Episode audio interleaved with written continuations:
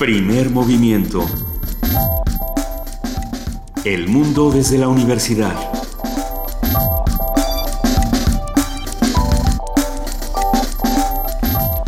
Muy buenos días, son las 7 de la mañana con dos minutos de este martes 23 de agosto y estamos arrancando con primer movimiento. Queridísimo Benito Taibo, ¿cómo estás? Bien, querida Luisa Iglesias, aquí, eh, mientras el país se bambolea, se mueve, cruje. Se pelean unos contra otros. Querida Juana ¿Cómo Inés están? de Buenos días. Va- Vamos a hablar del, del no habrá diálogo si ustedes no, no abren las escuelas.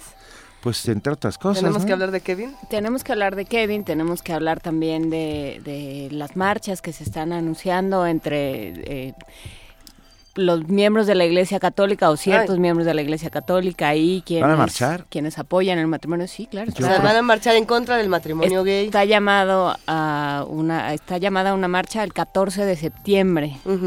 Muy bien.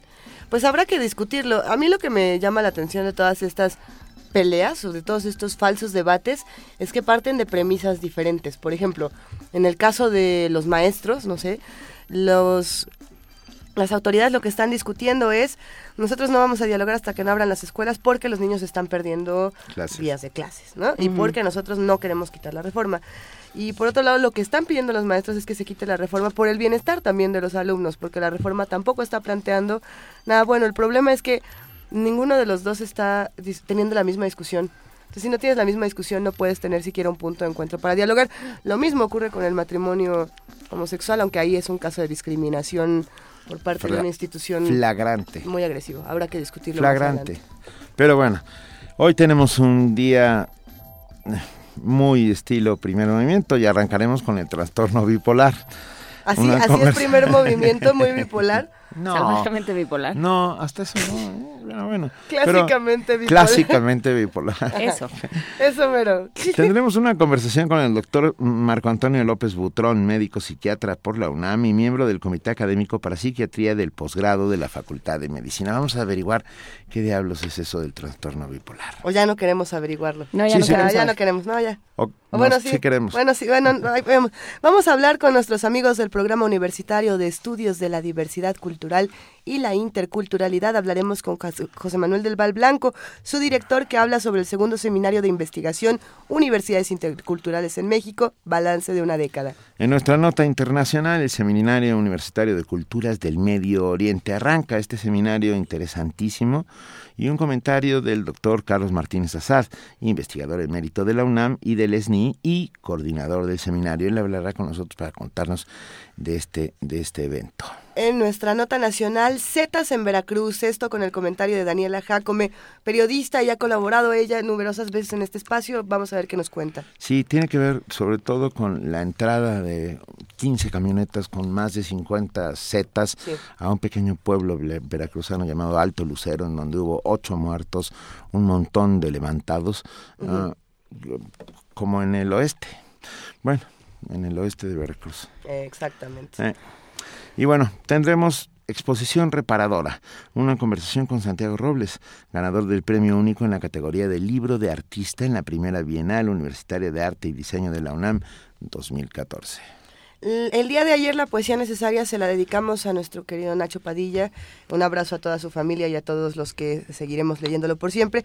Y el día de hoy la poesía necesaria le toca a, a Juana Inés de Esa. Ah. Yo, yo no puedo leer, puedo leer como dentro de tres días, Sí, no que, te que preocupes. ya pueda hablar como persona decente otra vez. Traes tu justificante médico y sin ningún problema. Traigo la firma de mis papás. Sí. Eh, La firma de mi hija también, ya firmaron todos que sí soy un agente tóxico y de destrucción.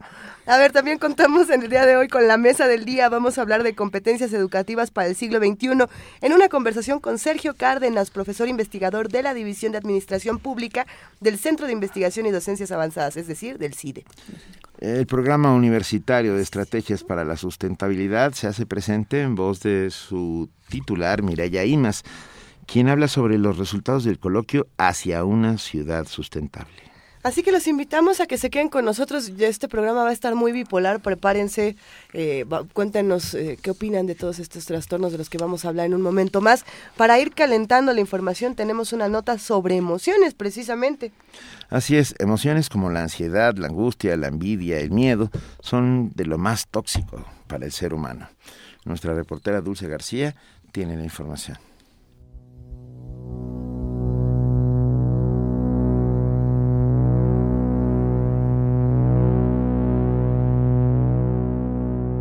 Ansiedad, angustia, enojo, apego, envidia y miedo son algunas de las emociones que se consideran las más tóxicas para el ser humano. Las emociones tienen una organización compleja el medio ambiente puede provocar estímulos que evoquen recuerdos de situaciones que hemos vivido anteriormente. El entorno activa sitios ejecutores de respuestas emocionales en el cerebro y el cuerpo es el que responde. Rafael Salín Pascual, académico de la Facultad de Medicina de la UNAM, aseguró que nuestras emociones tienen un componente visceral tan importante que afectan al organismo y le pueden provocar, entre otras enfermedades, gastritis, colitis y migrañas.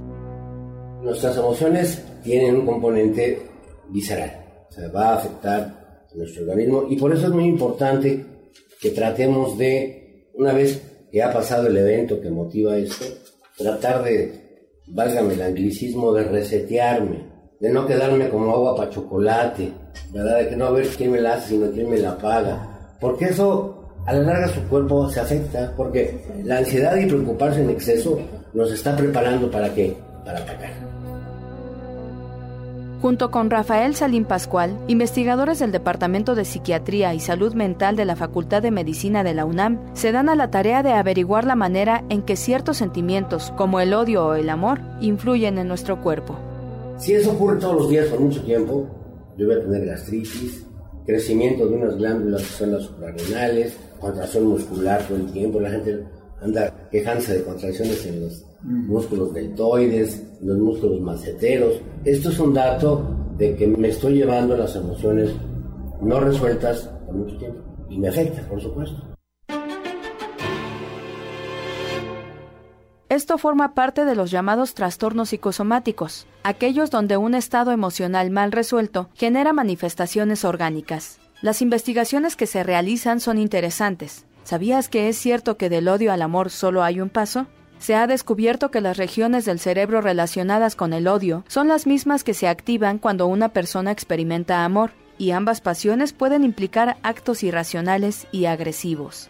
La diferencia es que el amor desactiva todas las partes de la corteza frontal relacionadas con el juicio y el razonamiento, mientras que el odio solo es capaz de desactivar una pequeña parte. Así que ya sabes, controla tu temperamento si quieres vivir más y mejor.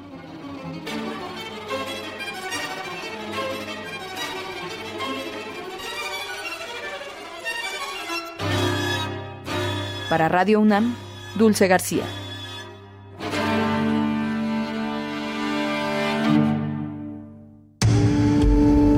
Primer movimiento. Clásicamente... Incluyente. Ya estamos de regreso, son las 7 de la mañana con 11 minutos. Canción para niños. Canción. Hoy sí ya todos están en la escuela, menos los que no están en la escuela por otras razones, pero a ver qué, qué vamos, ¿qué es eso? dice que es, nuestra nuestra productora dice que es una experiencia eh, en la montaña rusa. En sueco. En sueco. En sueco. Así gritan los suecos cuando caen de la montaña. ¡Medblablarna! ¿Así? Medblablarna. Medblablarna. Porque así, así es regresar a clases, es como la montaña rusa. O sea, si quieres, pero no, pero ajá. Yo pensé que era como los carritos chocones. También. Como de, ay, sí, pero paz, pero bueno. Iba yo también. Está bien. Sí, así. Entonces, como, como la montaña rusa en sueco, vamos a escuchar Med Blablarna.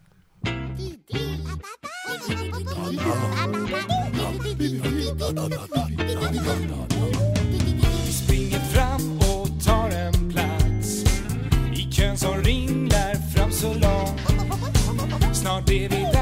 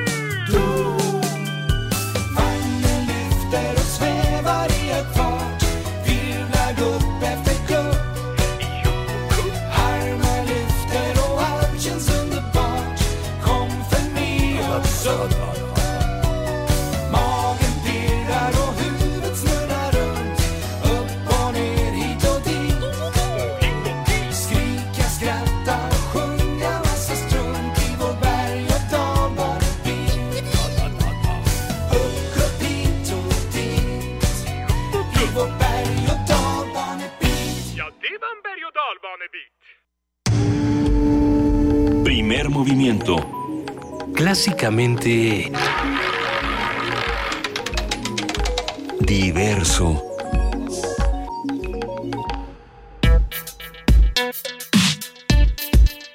Martes de salud.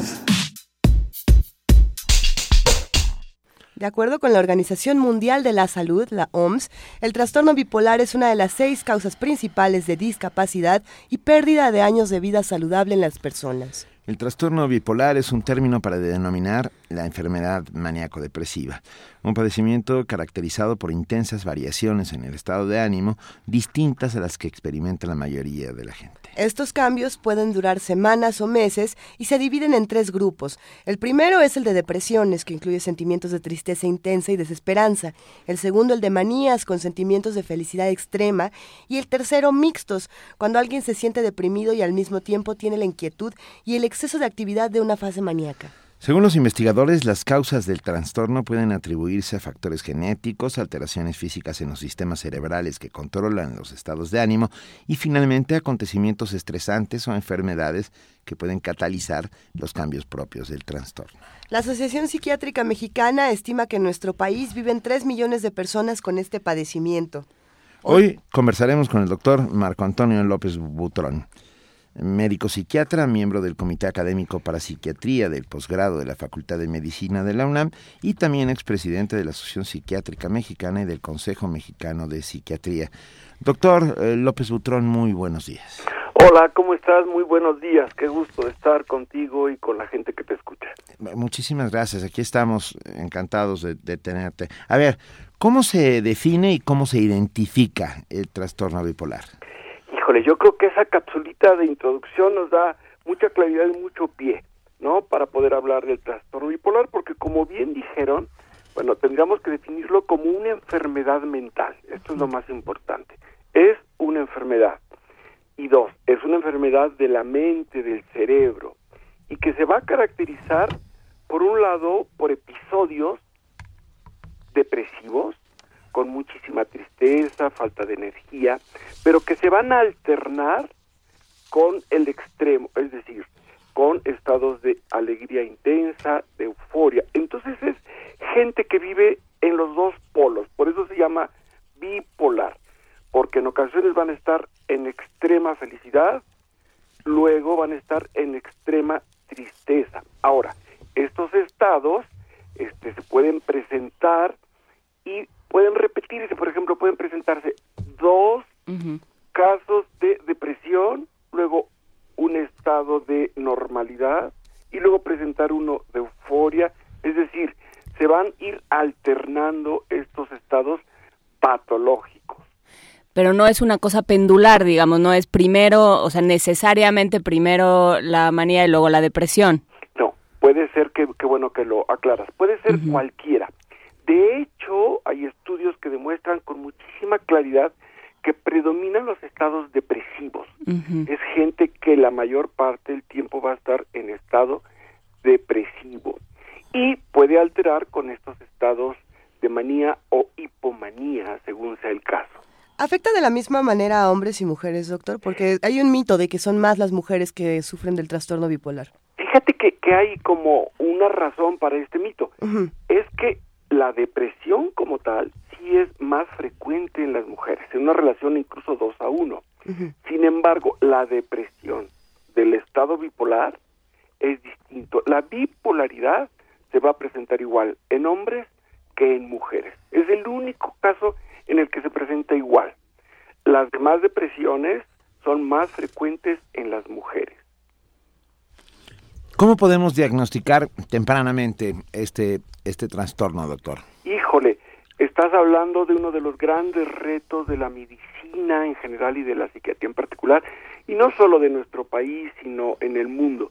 Fíjate, en el Instituto de Psiquiatría de la Ciudad de México se hizo un estudio donde se vio que el tiempo aproximado que tarda una persona con un trastorno del afecto, como sería la bipolaridad, en ser adecuadamente diagnosticado es de 13 años. 13 años. Imagínate, 13 años en que estás enfermo y no alguien te ha dicho, oye, tienes bipolaridad y debes de tomarte esto. Entonces es muy variable, tardamos mucho tiempo en hacer un diagnóstico y un diagnóstico adecuado. Ahora, hay muchas razones para esto. Lamentablemente, y bien lo sabemos, continúan habiendo muchos prejuicios para acercarse a los encargados de la salud mental, ¿no? Al psiquiatra, al psicólogo, que somos los que atendemos esto. Entonces es un, una primera razón por la que la gente no se aproxima a recibir una atención adecuada. La otra es que existe con mucha frecuencia, lamentablemente, un error diagnóstico. Es decir, muchos pacientes bipolares acuden al médico y son diagnosticados como depresivos, cuando en realidad tienen un trastorno bipolar. ¿Qué hacer? ¿Qué hacer para que esto podamos disminuirlo, abatirlo, mejorarlo? Justo lo que estamos haciendo en este momento, dar muchísima, la más posible, muchísima educación para la salud, dar cursos, dar información, dar capacitación continua a los colegas, a fin de que estemos como muy atentos, muy sensibles y podamos hacer diagnósticos oportunos. A ver, eh, lo llamaba doctor trastorno del afecto. Eh, ¿qué, ¿Qué otras enfermedades son así? ¿Por qué se les llama así? Sí, porque son enfermedades mentales, pero cuya principal área de afectación son las emociones, son los afectos, ¿no? Y allí incluimos las depresiones, las distimias y los estados bipolares principalmente, ¿no? Entonces por eso los llamamos trastornos del afecto. Los separamos, ¿no? Finalmente, y en un lado quedan las depresiones como tal, y en el otro lado quedan los trastornos bipolares. Esto es importante separarlo, ¿por qué? Porque si bien hay un punto en el que son muy, muy parecidos, el tratamiento es de manera muy importante distinto, diferente. Es más, si tú tienes un cuadro de depresión, pero eres bipolar, llegas con un médico, se equivoca y te da un tratamiento antidepresivo, el riesgo es que te vire, ¿sí? Es decir, que tú pases de una depresión a un estado de manía o hipomanía por el tratamiento antidepresivo. Podemos detenernos un momento precisamente a discutir cuál es el mejor tratamiento para un trastorno bipolar y qué, cuáles son las primeras opciones. Hay quienes dicen que también podría resolverse eh, si lo tratáramos directamente desde la psicología sin tener que recurrir a fármacos. ¿Esto es posible? Yo creo que no se excluyen. Yo creo que ya esos tiempos en los que nos peleábamos psicólogos y psiquiatras de a quién le toca han quedado atrás. Yo creo que nos queda muy claro que lo que tenemos que hacer es equipo y que cuando logramos hacer equipo el beneficiado es nuestro paciente. Y yo creo que eso es nuestra tarea principal. El tratamiento de la bipolaridad es esencialmente farmacológico, pero las intervenciones psicoterapéuticas por supuesto que van a ayudar a mejorar muchísimo la calidad de vida de los pacientes con un trastorno bipolar.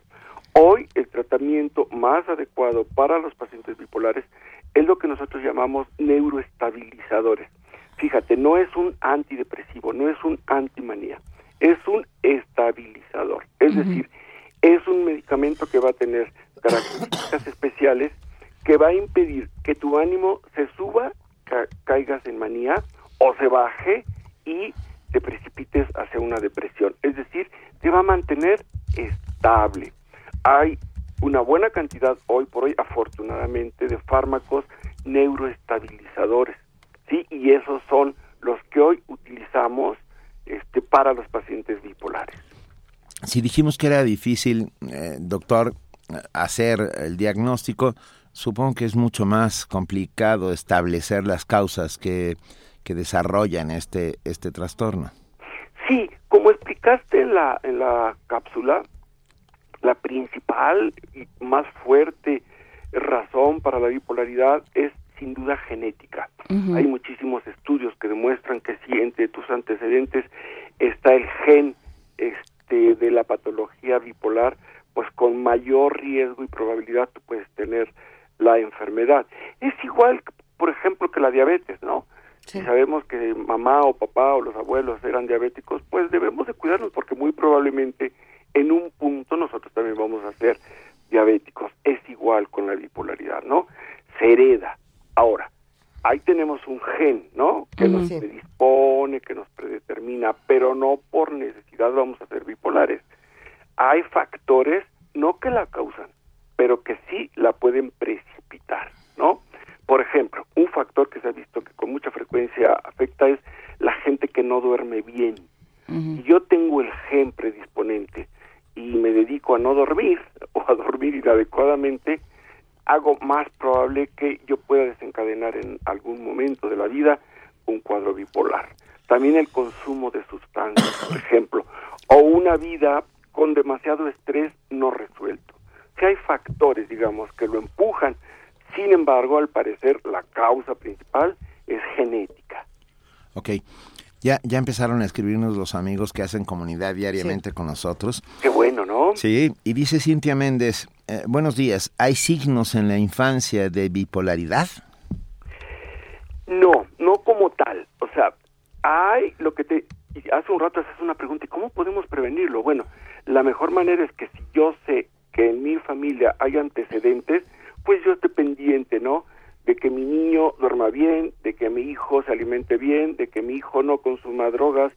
Y si empiezo a ver que aparecen algunos síntomas, ¿cuáles serían los equivalentes? Porque en los jóvenes o en los niños no se va a presentar igual que en el adulto, ¿no? Pero si yo empiezo a ver que es un niño demasiado impulsivo, demasiado irritable, demasiado aislado, yo tendría que pensar en una evaluación para hacer prevención. ¿Y esa evaluación se puede hacer a partir de qué edad aproximadamente? Mira, la bipolaridad es una enfermedad que inicia en la adultez, ¿sí? En la gente joven, por ahí de los 20, 20 y tantos, ahí inicia.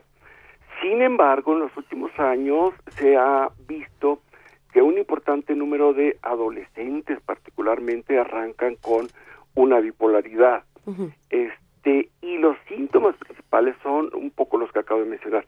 Es gente muy impulsiva, es gente sin control, es gente muy irritable y que de pronto puede con esos síntomas arrancar un estado de manía hipomanía. Claro que es difícil detectar esto en la adolescencia porque la, Porque la ansiedad- Suena a un adolescente todo sí. eso. O suena a cualquier buen adolescente que está experimentando y tratando de descubrir su identidad. Claro que es distinto y habría que aprender a detectar cuándo es algo saludable, eh, cuándo la, la locura es algo saludable. Y lo estoy diciendo en términos de no locura, sino la, la impulsividad y cuando ya se está pasando de los límites. Pero hay algo interesante ahí, doctor, y es el uso de las drogas en adolescentes y adultos. ¿Qué, qué drogas son las que detonan este asunto? Fíjate, acabo de decir algo y, y lo quiero retomar, perdóname, pero lo quiero, es tan importante que lo quiero retomar. Se empezó a hacer como un sobrediagnóstico de bipolaridad en adolescentes, ¿sí? Y justo el grupo de psiquiatras expertos, este, lo que dijeron es cuidado, ¿no? Cuidado porque hay una serie de trastornos y hay una condición que se llama adolescencia que nos puede confundir. Como bien dijiste, la locura de la juventud, pues, ¿no? Que es válida. pues y sí. no debemos de confundirla, debemos de diferenciarla, porque si no podemos sobremedicar, ¿no? Pero entonces, sí tener cuidado porque puede haber algunos síntomas que sean el arranque de la bipolaridad. Ahora, el bipolar y el bipolar al presente es como mucho más frecuente que caiga y que se acompañe de otras patologías, entre ellas el consumo de sustancias. Los chavos que son o van a ser bipolares es frecuente que consuman alcohol y tabaco de entrada, ¿sí? Que después se pueden este, agregar otras otras sustancias como marihuana y después cocaína, pero la entrada casi siempre es el consumo de alcohol y de tabaco.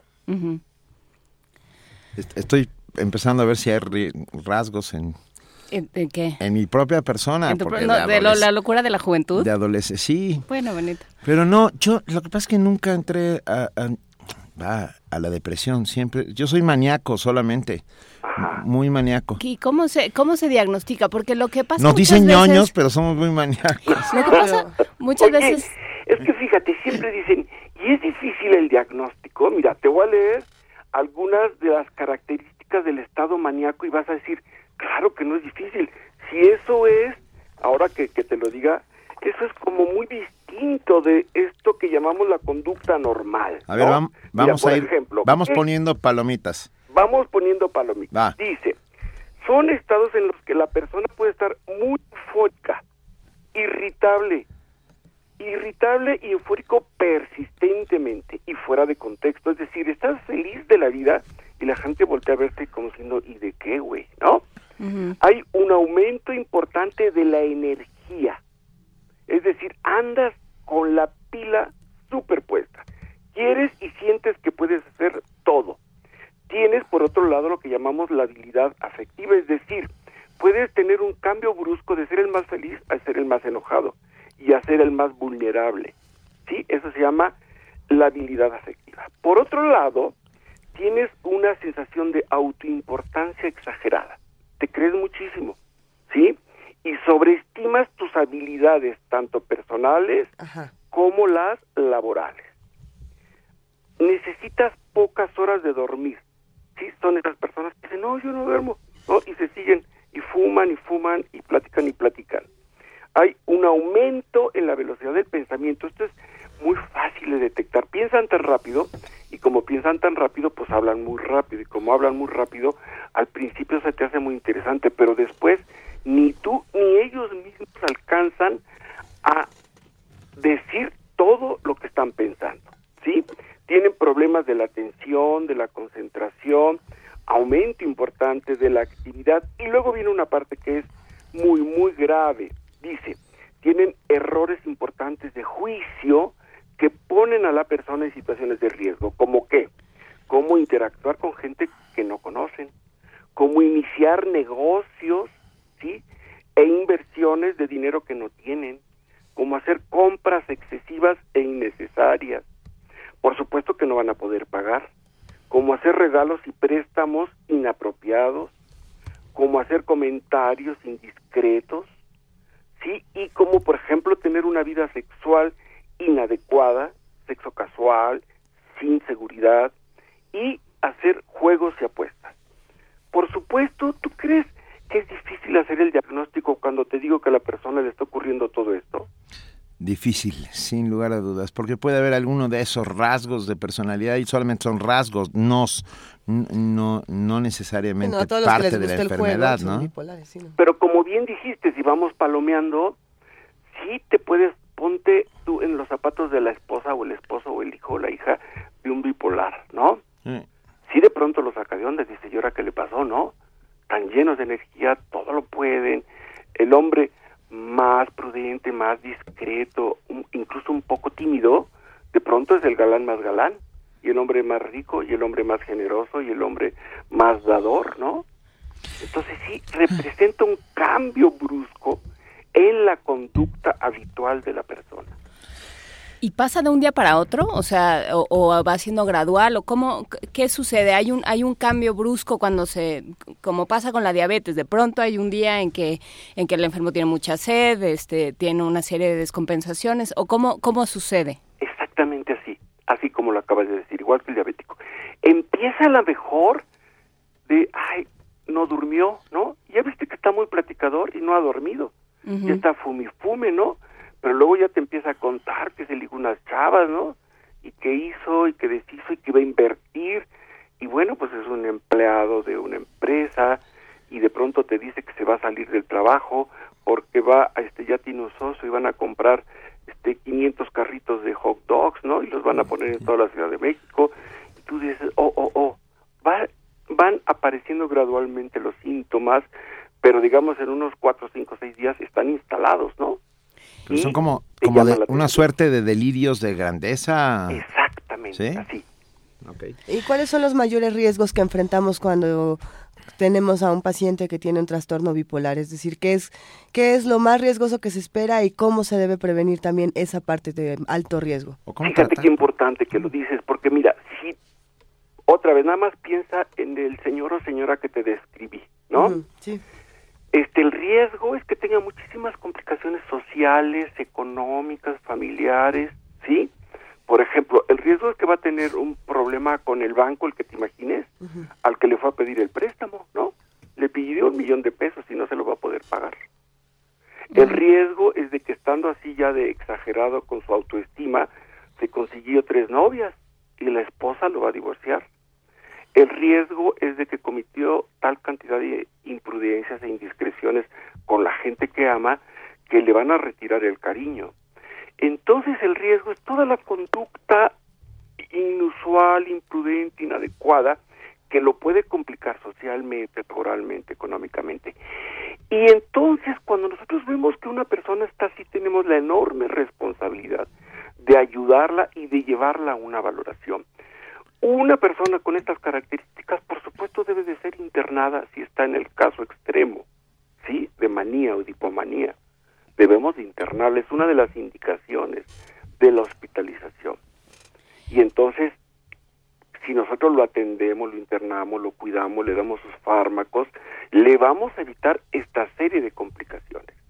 Eso si está en estos estados de manía y hipomanía. Recuerda que puede estar en el contrario, que de hecho la mayor parte del tiempo se la pasan en el otro extremo, que es el de la depresión. Así es. ¿Sí? Sí, sí, y sí. que allí el mayor riesgo, o sea, vamos a pensar ahora en todo lo contrario, no tienen energía, están muy tristes, no hay un mañana, se sienten inútiles, no pueden hacer las cosas, y en el extremo está el suicidio. La enfermedad mental que se acompaña de mayor riesgo de suicidio es la bipolaridad, Uf. en el estado depresivo. Nos escribieron también para preguntarnos la diferencia entre el trastorno de bipolaridad y la personalidad limítrofe, que muchas veces se confunden unas con otras. Sí, sí, mira, eh, son trastornos absolutamente distintos, pero sí comparten algunas características, ¿no? Ahora, el riesgo es cuando es un bipolar y aparte tiene una personalidad este, Eh, borderline, ¿no? O límite. Entonces es una complicación mayor. Es un, digamos, la respuesta a tu, la persona que nos está escuchando es, son trastornos distintos. También en el bord, en la persona límite hay un problema de impulsos, a veces hay un problema de, de- del afecto, pero es esencialmente un asunto de falta de control de impulsos y vacío existencial. A ver, eh, doctor An- Marco Antonio López Butrón, también nos escribe Ricardo Noé Rodríguez y dice, ¿el uso excesivo de dispositivos electrónicos puede ser un factor para incrementar estos padecimientos? No, No, no, no, no, este no, no está comprobado. El uso de estos dispositivos electrónicos como que nos está modificando la vida, ¿no? Pero, pero no podríamos decir que es un desencadenante o un causante de trastorno bipolar, no, no lo es. ¿Y qué pasa con, con los familiares? ¿Cómo se trata a aquellos que están alrededor de un enfermo bipolar? ¿Cómo se cuidan ellos? Sí, fíjate que, que ese es un punto así fundamental, básico en el tratamiento de un paciente bipolar. Hablar con la familia, involucrar a la familia, informarle a la familia, informarle en primerísima razón de eh, dar apoyo al paciente, ¿sí? Porque muchas veces cuando ven las conductas, tanto las de manía como las de depresión, piensan que la persona las puede controlar o piensan que no es una enfermedad y piensan que simplemente está o de grosero o de patán o de flojo o de lo que sea menos que está enfermo. Y si no piensan que está enfermo, pues no lo van a llevar al doctor. Entonces aquí tenemos que hacer muchísima psicoeducación. Es decir, informarle a la población qué es la enfermedad, cómo es la enfermedad y qué debemos de hacer para ayudar al paciente. Mira, hoy, y lo decíamos hace un rato, hoy hay manera de que los pacientes bipolares, si bien no los curemos, sí los tengamos la mayor parte del tiempo de su vida en estado de estabilidad afectiva, es decir, sin estos altibajos de la bipolaridad, ¿sí? Es decir, funcionales, con los menos síntomas posibles. Pero sí para ello es necesario, uno, que hagan conciencia de que tienen una enfermedad y dos, de que se tomen sus tratamientos. Y con eso garantizamos la calidad de vida de estas personas. Y sí necesitamos mucho el apoyo a los familiares y de los familiares. Porque lamentablemente lo que con mayor frecuencia ocurre es que los familiares abandonan a su paciente.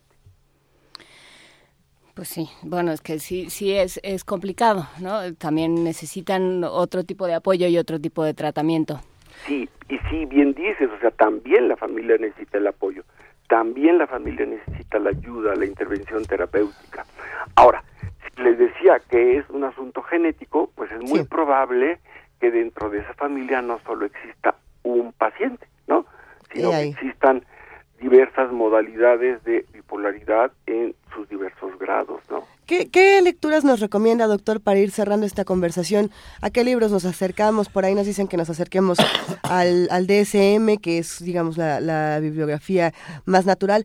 Pero por aquí también nosotros encontramos que precisamente la Sociedad Internacional de Trastorno Bipolar también re- tiene un, una publicación llamada Reunión de Expertos en Trastorno Bipolar. ¿O qué otros libros podemos leer? ¿Qué, qué nos Algo publica la. UNAM, por ejemplo? Sí, mira, este, por supuesto, los libros de texto clásicos de la psiquiatría, como el Kaplan, por supuesto también este libro que mencionaste del DSM, que es la clasificación de la Asociación Americana de las Enfermedades Mentales. Pero qué bueno que lo mencionas. Mira, eh, el año pasado, un grupo de colegas psiquiatras en México, eh, comentando y platicando, decíamos a propósito de la enfermedad mental, de cómo hay cada vez más y más y más conocimiento, afortunadamente, Sí. y cómo te es de difícil alcanzar todos los avances que hay en las diversas áreas de la psiquiatría, aunque seas un estudioso, ¿no? Entonces, se decidió, y ellos lo decidieron muy generosamente, hacer una reunión de estos colegas que son muy expertos en el área para hacer una investigación de distintas áreas de la enfermedad, juntar todo este conocimiento y hacer la edición de un documento que se llama así, ¿no? Reunión de expertos de trastorno bipolar, una actualización a la luz de la nueva información.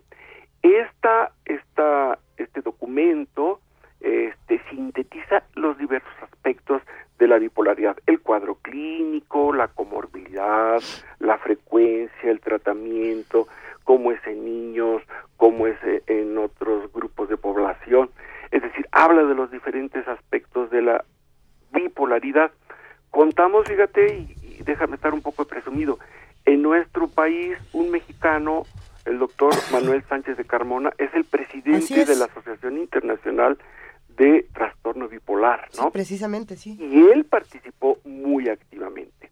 También la Asociación Psiquiátrica Mexicana, por supuesto, participó muy activamente y distinguidísimos compañeros UNAM Ujú. también participaron en esta en esta en la elaboración de este documento que cuya finalidad fuese hagamos una revisión, pongámonos en términos muy sencillos, muy accesibles, muy claros, una actualización, sí, de todo lo escrito atrás, atra- a- del trastorno bipolar. Hagamos este documento y entreguémoslo a la comunidad, a la comunidad médica, a los psiquiatras, a los psicólogos, a todo el mundo a fin de que estemos informados y sensibles. Pues bien. Importante, Eh, importante el nos vuelve a escribir Ricardo Noé Rodríguez con una pregunta interesante, que es. ¿hay estadísticas que asocien algún estilo de vida o profesión a la bipolaridad? Y yo añado, aparte de los escritores. es buena. Este, no, ¿qué No. crees? No hay. Pero, pero no, no existe una correlación. Siempre ha existido esta correlación entre genialidad y locura, ¿sí? Pero no específicamente con Recordemos la gran cantidad de Sí. personajes este, del mundo de las artes ligados a la bipolaridad, ¿no? Este, uy, ¿qué te digo? Tchaikovsky, Schumann, este Van Gogh, ah, bueno, enorme cantidad ah, recientemente Amy Winehouse, Sí. mucha mucha gente que es ha sido bipolar, Bueno, pero no, no podemos decir que la bipolaridad, el estado, los estados en los que nos pone, nos ayudan a la creatividad. ¿O sí? Porque también, digo, está, está interesante. está interesante y ¿qué crees? La respuesta sí. es sí. Ay, O sea, si tú órale. estás bipolar en manía, ¿tú conoces la obra de Van Gogh? Claro. Sí, por Tú supuesto. te paras frente a la obra de Van Gogh y puedes decir, aquí estaba maníaco, aquí estaba depresivo, ¿no? Ok. Y tú lees la biografía de, de Van Gogh y dices, en esta La etapa de habitación maníaco, azul no, es depresiva. Hizo 78, ¿no? Y en esta etapa depresiva hizo dos. La habitación azul es depresiva y los Absoluta. girasoles son maníacos. Sí, ¿no? No sé, por, pienso en voz alta. Entonces es, no solo interviene su creatividad asociada con su locura, sino también en la cantidad de obra que hizo. A ver, por último, doctor. eh, Con mucho doc- gusto. Marco Antonio López Butrón, muchísimas gracias. Eh, nos pregunta Enrique Sánchez, le pregunta, ¿dónde se puede obtener atención psiquiátrica de bajo costo? Fíjate, este, yo quisiera decir y hacer la, la, mm, la respuesta no, no desde el bajo costo, sino desde donde puedes obtener una excelente atención. ¿Por qué? Porque eh, eh, los psiquiatras en nuestro país están muy bien formados, saben muy bien atender este problema y yo les quiero recordar a la gente que te escucha que tú puedes ir al ISTE, tú puedes ir al Seguro Social, y tú puedes ir a las instituciones de la Secretaría de Salud y ahí va a haber psiquiatras y ellos saben atender muy bien la bipolaridad. Y si tú eres derechohabiente de ISTE o de IMSS, pues no te cuesta. Y si tú vas a la Secretaría de Salud, los costos son muy, muy, muy bajos. ¿Sí? Ahora, ¿dónde también puedes obtener excelente servicio? En el Instituto Nacional de Psiquiatría, en el Instituto Nacional de Neurología, en un hospital maravilloso que es el mejor hospital del país, que se llama Hospital Psiquiátrico Fray Bernardino Álvarez. En todas estas instituciones tú puedes, si eres bipolar, ser atendido con la mayor calidad. Pues venga, hace- eh, le rogamos a todo aquel que piense que puede tener un trastorno bipolar o que tenga cerca a alguien que lo tenga, que por lo menos busque el diagnóstico y busque la cura. No la cura, el tratamiento necesario para... para Su control. El control, para poder vivir una vida mucho más mm, normal, vamos. Y entre la normalidad la pongo entre comillas, pero bueno. Eh, doctor Marco Antonio López Butrón, muchísimas gracias por haber estado esta mañana con nosotros. Es de verdad un enorme placer. No, el gusto es mío y les envío un saludo y a la gente que les escucha y de verdad lo que dijiste, si piensas o sospechas o crees que puedes tener una bipolaridad, vea que te atiendan, tu calidad de vida va a mejorar. Hoy tenemos fármacos muy útiles que este van a hacer que tu vida sea este más llevadera, más feliz, más plena. Venga. Muchas mu- gracias. Muchísimas gracias, doctor. Un abrazo. Y, y vamos a, a irnos con algo que nos ponga en buen estado de ánimo, que no sea ni muy maníaco ni muy depresivo. El baile de las frondas con Ave Sol.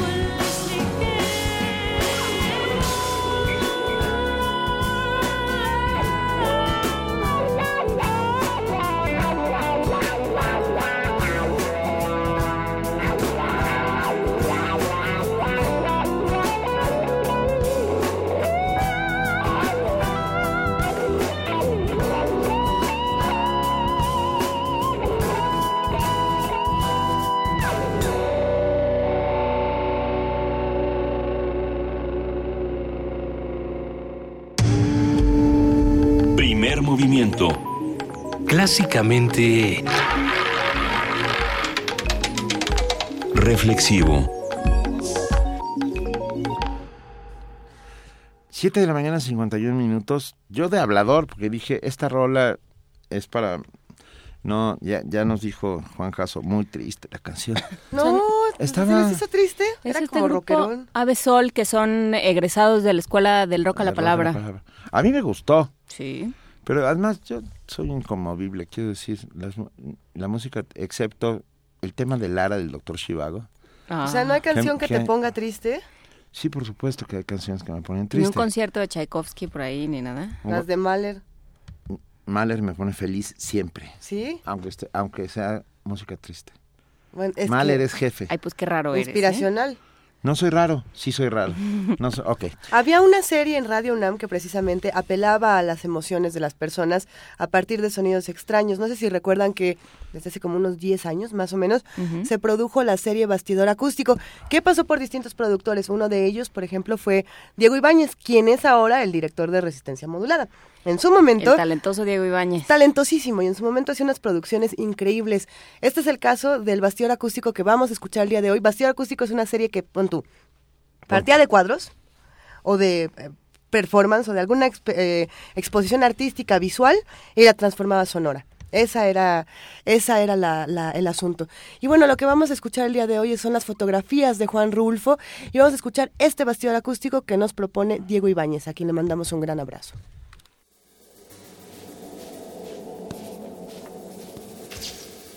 Bastidor acústico. Fotografías de Juan Rulfo. Ve aquella loma que parece vejiga de puerco. Pues detrásito de ella está la media luna. Ahora volteé para allá. Ve la ceja de aquel cerro. Véala. Y ahora volteé para este otro rumbo. Ve la otra ceja que casi no se ve de lo lejos que está. Bueno, pues eso es la media luna de Punta Cabo. Como quien dice, toda la tierra que se puede abarcar con la mirada. Juan Rulfo, Pedro Páramo. La fotografía de Juan Rulfo ha sido tema constante en la trayectoria creadora del autor. Según Jorge Cepeda, esto se debe a que hay autores que, debido a un afán divulgador mal entendido, se han encargado de difundir la idea de que la fotografía de Rulfo es la ilustración de su narrativa y la que de la narrativa es la fuente inefable de sus pies de foto. Sin embargo, aunque hay autonomía en ambas vertientes artísticas de Rulfo, es inevitable apreciar preocupaciones paralelas en su narrativa y fotografía, sin decir que las fotos son causa o consecuencia de los textos o viceversa. Son formas distintas de enfrentar, tal vez, los mismos temas. Alicia y los agüehuetes. Se trata de dos fotografías que están unidas, lo que proporciona una visión panorámica del segmento inferior de esos grandes árboles. Rulfo realizó las tomas siguiendo las mismas pautas. En la base fotográfica destaca la parte inferior de los árboles con sus añosas raíces sin que apenas se vea el suelo. El corte superior se produce a unos 6 metros, ofreciendo una imagen compacta, ya que los troncos están muy juntos y ocupan todo el espacio fotográfico. El efecto estético se potencia gracias a la nitidez con que se muestra la corteza de los troncos, junto con los haces de luz que se filtran entre los árboles. Pero a pesar de que cada una de estas fotos por separado es sorprendente, el elemento que resulta determinante en la valoración estética es la presencia de una niña en el ángulo inferior izquierdo, situada de espaldas, figura que permite apreciar el descomunal tamaño de los árboles y establecer un contraste entre su vestido blanco y el tono gris de los troncos. Este planteamiento puramente estético del paisaje se basa no solo en la belleza del espacio físico reproducido, sino también en su carácter único, en su originalidad. Es evidente que la relevancia que en la fotografía puedan tener estos personajes no radica en su identidad, sino en que su presencia actúa como referente espacial. José Carlos González Boixo. Esteticismo y clasicismo en la fotografía de Juan Rulfo. La magnificencia estética de los ahuehuetes los proyecta como una deidad. La idea fue muy común en varias religiones antiguas, incluidas las prehispánicas, la sacralización de los elementos de la naturaleza. Esto nos hace pensar en que la obra de Rulfo, literaria y visual, es una ventana que nos une a los orígenes de nuestra cultura. Era un genio con la palabra y la imagen. Sabía usar y usaba bien los varios filtros para destacar las nubes y el contraste. Tenía una buena percepción de la estructura de la imagen. Conocía a su gente en cada rincón del país. Quería hacer hincapié en aspectos históricos del país. Destacaba la gran maestría de arquitectos y otros artistas. Lon Pearson, Juan Rulfo, una exposición fotográfica olvidada. Madre e hijo. Una joven sostiene a su hijo, cuya cabeza sobresale por encima de su hombro y mira hacia atrás, pero no a la cámara. La madre tiene ladeada la cabeza en dirección a su hijo, lo que permite apreciar la mitad de su rostro, y viste sus mejores galas. Los adornos en el pelo se combinan con su chal de gasa blanco. Rulfo refleja siempre la dignidad del personaje indígena en su pobreza. En este caso se añade un cierto tono de solemnidad. José Carlos González Boisho. Esteticismo y clasicismo en la fotografía de Juan Rulfo.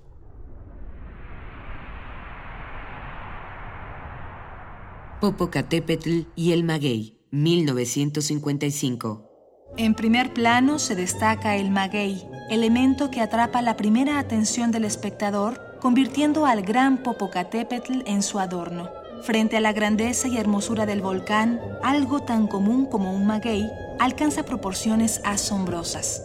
La sobreexposición de la imagen obscurece al maguey. Parece que lo lanza hacia afuera del cuadro. Es una imagen en tercera dimensión. El contraste es más notorio al ver la claridad del Popocatépetl y sobre todo de las nubes que otorgan a la composición general de la imagen un equilibrio entre la parte superior y la inferior de la foto. Aunque esta fotografía es identificada ahora como Popocatépetl y Maguey, Juan Rulfo la titula Tlaxcala en el revelado para la exposición en Guadalajara de 1960. Nada de esto es un sueño. Tal vez nada de esto es un sueño sea la fotografía más bella de Juan Rulfo. Las siluetas de un hombre y una mujer que caminan de espaldas a la cámara quedan nítidamente enmarcadas en un horizonte que también resalta sobre la luminosidad del ciclo en el amanecer. La técnica empleada por Rulfo es una de las más personales y puede observarse en un número muy elevado de sus fotografías. Consiste en situar la cámara en una posición muy baja, de forma que los personajes quedan en un plano superior, con lo que se consiguen efectos diversificados. En este caso, lo que el espectador aprecia desde una posición casi a ras de tierra es la cercanía de la línea del horizonte, suponiendo que se inicia una bajada en el camino por el que avanza la pareja. José Carlos González Boisho. Esteticismo y clasicismo en la fotografía de Juan Rulfo. Para ver las fotografías, consulta www.radiounam.unam.mx. Bastidor acústico. Acústico. Primer movimiento. Clásicamente Universitario.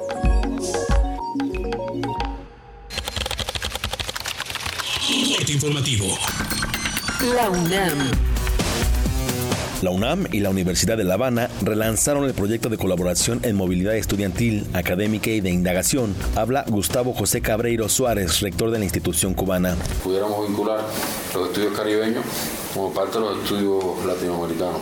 Y también está el Departamento de Historia de Cuba, de Historia, en la Facultad de Filosofía e Historia, que también por supuesto estarían dispuestos a, a participar en un proyecto de escritura de libros, se me ocurre, ¿no? Publicaciones conjuntas, investigaciones conjuntas, eso se puede hacer. Yo ayer explicaba en la conferencia que di en ciencia, en la Facultad de Ciencias, que nosotros cada año salen al exterior casi 1.500 profesores. Los profesores nuestros regresan todos, de verano a sea, realmente los profesores nuestros tienen una amplia movilidad internacional, muy amplia. Abarca desde China hasta Estados Unidos y la Patagonia, Argentina, y África. Nacional.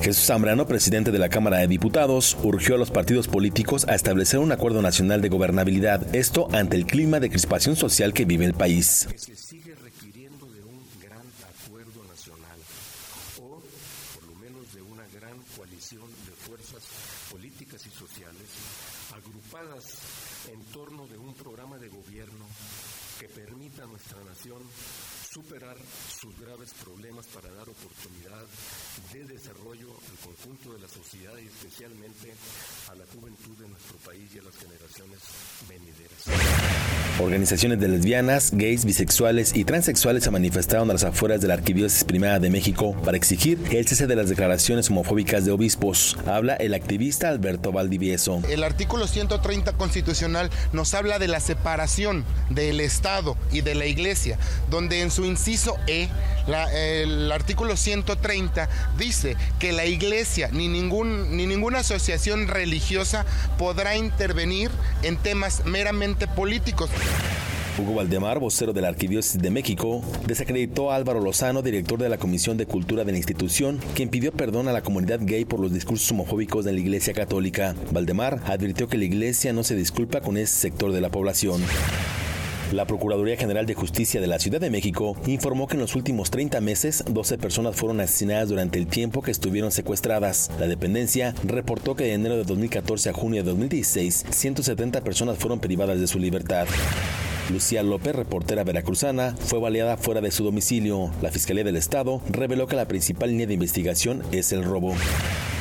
El Congreso de Nuevo León rechazó las cuentas de los exgobernadores Rodrigo Medina y Natividad González, así como a la exalcalde de Monterrey Margarita Arrellanes. Con esto, la Auditoría del Estado buscará sancionar administrativamente o penalmente a los exfuncionarios. Economía y finanzas. La Secretaría de Hacienda bajó por segunda vez en el año el pronóstico de crecimiento. La nueva estimación del Producto Interno Bruto pasó de 2.2 y 3.2% a 2 y 2.6%. con una reducción del 3.5 al 3%, es decir, una reducción, una reducción del 0.5 del PIB eh, para los requerimientos financieros del sector público.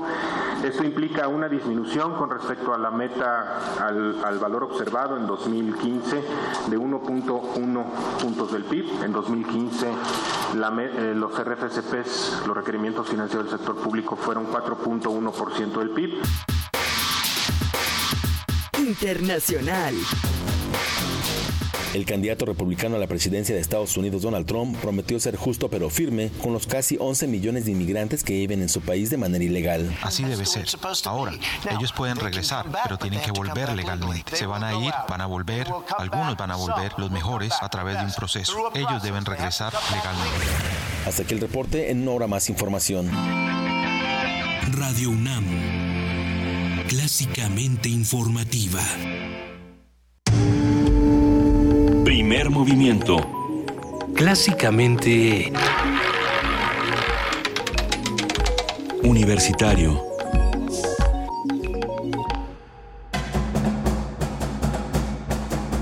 el Festival Internacional de Danza Contemporánea, el Ballet Ensamble de México y la compañía Far Alonso llegan a la sala Julián Carrillo. Disfruta sus coreografías todos los martes de agosto a las 8 de la noche en Adolfo Prieto 133, Colonia del Valle. La entrada es libre. Radio UNAM. Una nueva mañana es siempre una nueva oportunidad de arrancar con energía renovada, con visión, con objetivos frescos, siendo críticos y autocríticos. Una nueva luz es abrirnos al diálogo, a nuevas metas y ser propositivos. Es abrir las puertas al cambio y creer en un nuevo comienzo, con muchas ganas, con experiencia y juventud. No hay nada como despertar y saber que hay un nuevo día para ser mejores. PRI. A 52 años de la Declaración de los Derechos Civiles en Estados Unidos, la Cátedra Nelson Mandela de Derechos Humanos en Cine y Literatura y el Museo Memoria y Tolerancia presentan la exposición Martin Luther King, Un sueño de igualdad. Talleres, cine debate, charlas y mesas redondas en el Centro Cultural Universitario. Cátedra Nelson Mandela de Derechos Humanos en Cine y Literatura, de julio a octubre de 2016.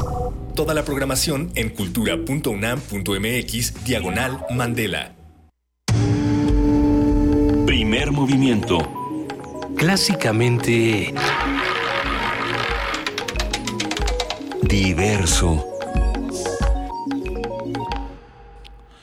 Son las 8 de la mañana con 6 minutos y ya tenemos en la línea y lo agradecemos enormemente a José Manuel del Val Blanco, director del Programa Universitario de Estudios de la Diversidad Cultural y la Interculturalidad. José Manuel, muy buenos días. ¿Qué tal? Buenos días, ¿cómo están? Bien, qué gusto tenerte con nosotros. Igualmente, para mí es un gusto estar con ustedes y su público. ¿Qué pasa con las universidades interculturales, José del Val? ¿Qué, ¿qué opinamos? A ver, eh, es, es una de las estrategias que a partir, digamos, de una década se empezaron a desarrollar en México, y no solo en México, sino en América Latina, ¿no? Yo hace un regreso de Chile de haber estado en una reunión precisamente de, de estas universidades interculturales que hay en toda América. En nuestro caso, es interesante que se haya creado un sistema, un sistema de universidades interculturales. El problema es que se creó como un organismo de la CEP, la Secretaría de Educación Bilingüe Intercultural, y que la, eh, eh, quedó ahí, eh, se estructuraron 11 universidades. que el acuerdo de creación implica que la mitad de los fondos los da la federación y la mitad de los fondos los da el Estado. Esto ya nos mete en un problema porque generalmente el Estado con los fondos de las universidades indígenas de pronto no aparecen, ¿no? Entonces, ahora, el, el volumen de fondos que les han dado a las universidades interculturales es pírrico, ¿no? O sea, de alguna manera u otra, no les ha permitido desarrollarse, ¿no? No les ha permitido construirse bien, ¿no? Eh, entonces, este es un problema que ha venido creciendo efectivamente, que impide un poco una evaluación profunda, verdaderamente, de las características.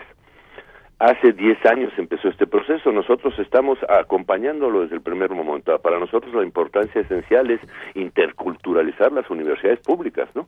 No solo, eh, pero en la medida que eh, eh, existía una estrategia, digamos, de las de las propias regiones de crear universidades interculturales, pues hemos estado apoyando efectivamente. Ahora terminamos un, una primera evaluación de la primera década y los resultados son los mismos, exactamente, ¿no?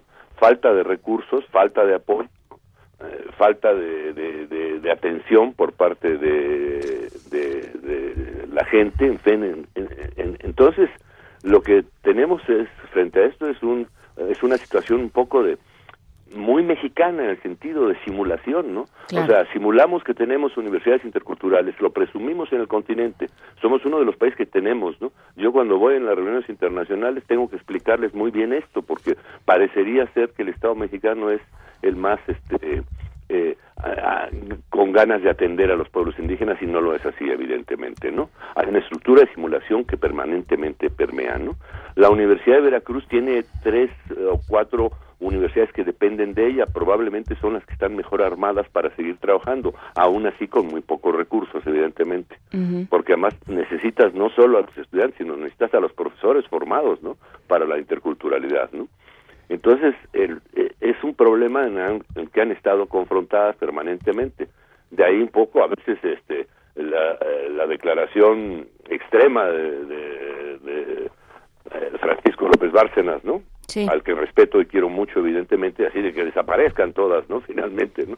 Digo, el, sentido es decir que no simulemos con estas cosas, ¿no? Son importantes, evidentemente. Ahora, yo lo que digo es, eh, el acceso a la universidad pública este, eh, para los pueblos indígenas, la universidad con su programa eh, lo ha estado demostrando que es, no, no solo que es eficiente, o sea, tenemos el, el índice de, de, eficiencia terminal con nuestro sistema de becas de casi el 95%. O sea, quiere decir que el muchacho que entra al sistema de becas de la UNAM sale, sale bien formado. Ya han salido más de 300 y pico, ¿no?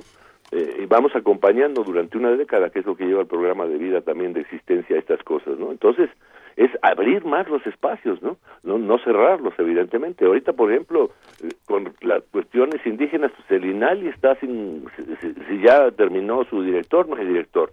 La, la, la, la Dirección de Educación Bilingüe Intercultural está sin director ahorita todavía. Hay una incertidumbre enorme en todos los órdenes de, de esta realidad, ¿no? Yo diría, hasta Lina está sin director formal, ¿no?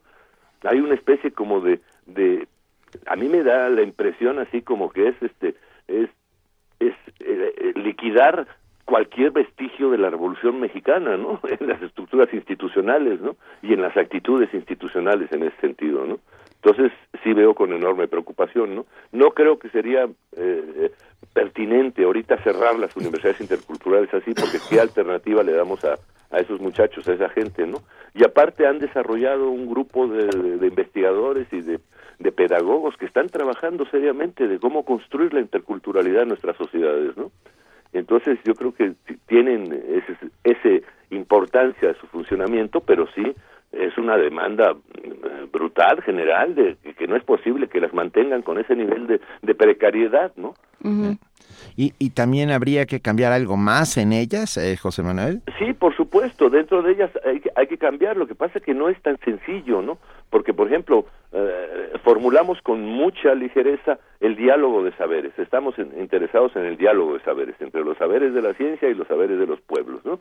Pero esos son temas de una enorme complejidad epistemológica, y, y, para eso hay que trabajar muy bien y yo creo que no estamos en, eh, todavía con las con los recursos ni siquiera intelectuales suficientes para desarrollar estos trabajos no hay que apoyar también a los maestros porque resulta que todo lo que tiene que ver con los indígenas es más barato no los maestros les pagan menos no a, las universidades les dan menos dinero, efectivamente, ¿no?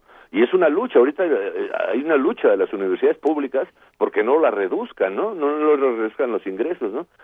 Imagínense esto nada más potenciado a los indígenas, ¿no? Es así como lo mismo, pero a lo bestia, ¿no? Vamos a decir, ¿no? Sí, sin duda un tema. Eh, se trató, supongo que mucho de ellos en el segundo seminario de investigación. Sí, y, el balance de esta década eh, es positivo, negativo? ¿Hay que, o sea, cuáles son los resultados? Yo creo que tiene, tiene, tiene resultados, este, digamos, eh, eh, complejos, contradictorios en algún caso, ¿no? En algunos casos tiene buenos resultados. Se ha hecho investigación, se ha empezado a formar gente en este sentido. En otro sentido, pues sí, hay una ausencia real de, de, de, posibilidad de desarrollo porque no hay recursos, ¿no? Entonces no podemos eh, suponer que las comunidades van a soportar a las universidades interculturales, ¿no? Con sus propios recursos, necesitamos los recursos del Estado y el Estado debe darle recursos suficientes, porque además si no le das el nombre de universidad a una institución que no tiene las características para ser universal, ¿no? Eh, eh, que, que de eso se trata, ¿no? Evidentemente, entonces yo diría que los resultados son, por eso te digo, contradictorios y complementarios, ¿no? Algunos son realmente positivos y otros realmente no, no pueden dar un resultado si no tienen las condiciones para darlo, ¿no? Eh, ¿Podrán conocerse próximamente los, los, las ponencias de este seminario de investigación? Sí, sí, la declaración final que hace un listado un poco de, de los problemas, eh, efectivamente, claro, visto desde las propias universidades, tiene un, un sentido de rescatar la positividad que puede haber en esto, que sí la hay evidentemente. O sea, yo no diría que sería lo que habría que hacer cerrarlas, ¿no? Lo que habría que hacer es consolidarlas, ¿no?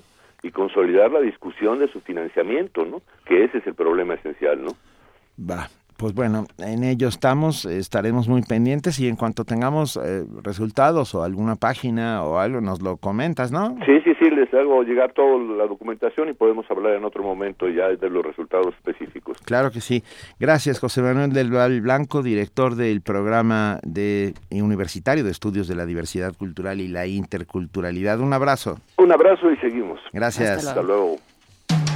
Búscanos en redes sociales, en Facebook como Primer Movimiento UNAM y en Twitter como P Movimiento o escríbenos un correo a primermovimientounam@gmail.com.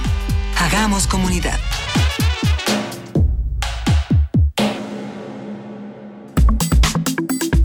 Nota Internacional.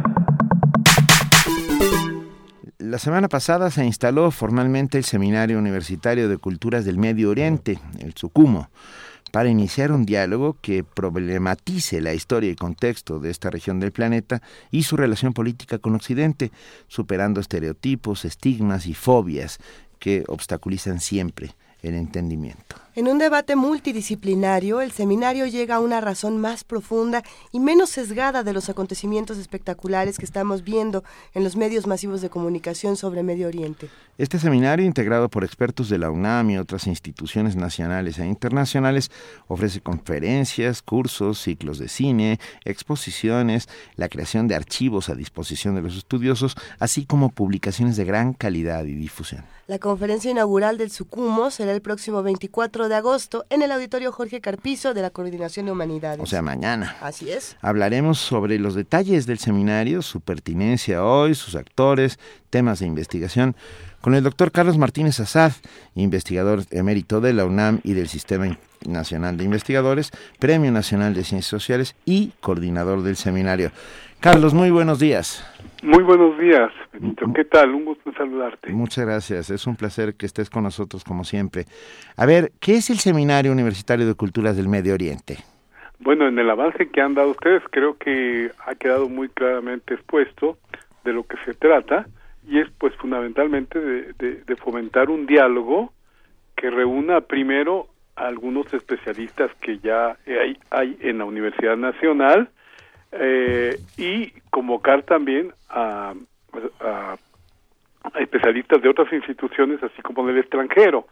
Creo que en este caso es muy importante una mirada internacional, dejar dejar de lado aquella frase que recuerdas decía Octavio Paz que los mexicanos solo nos veíamos el ombligo, pues creo que también es momento de que nos nos aproximemos más a ciertas realidades que bueno están son menos lejanas de lo que parecen no porque porque pues todo lo que ha estado sucediendo en Medio Oriente nos ha estado eh, nos ha estado cercando.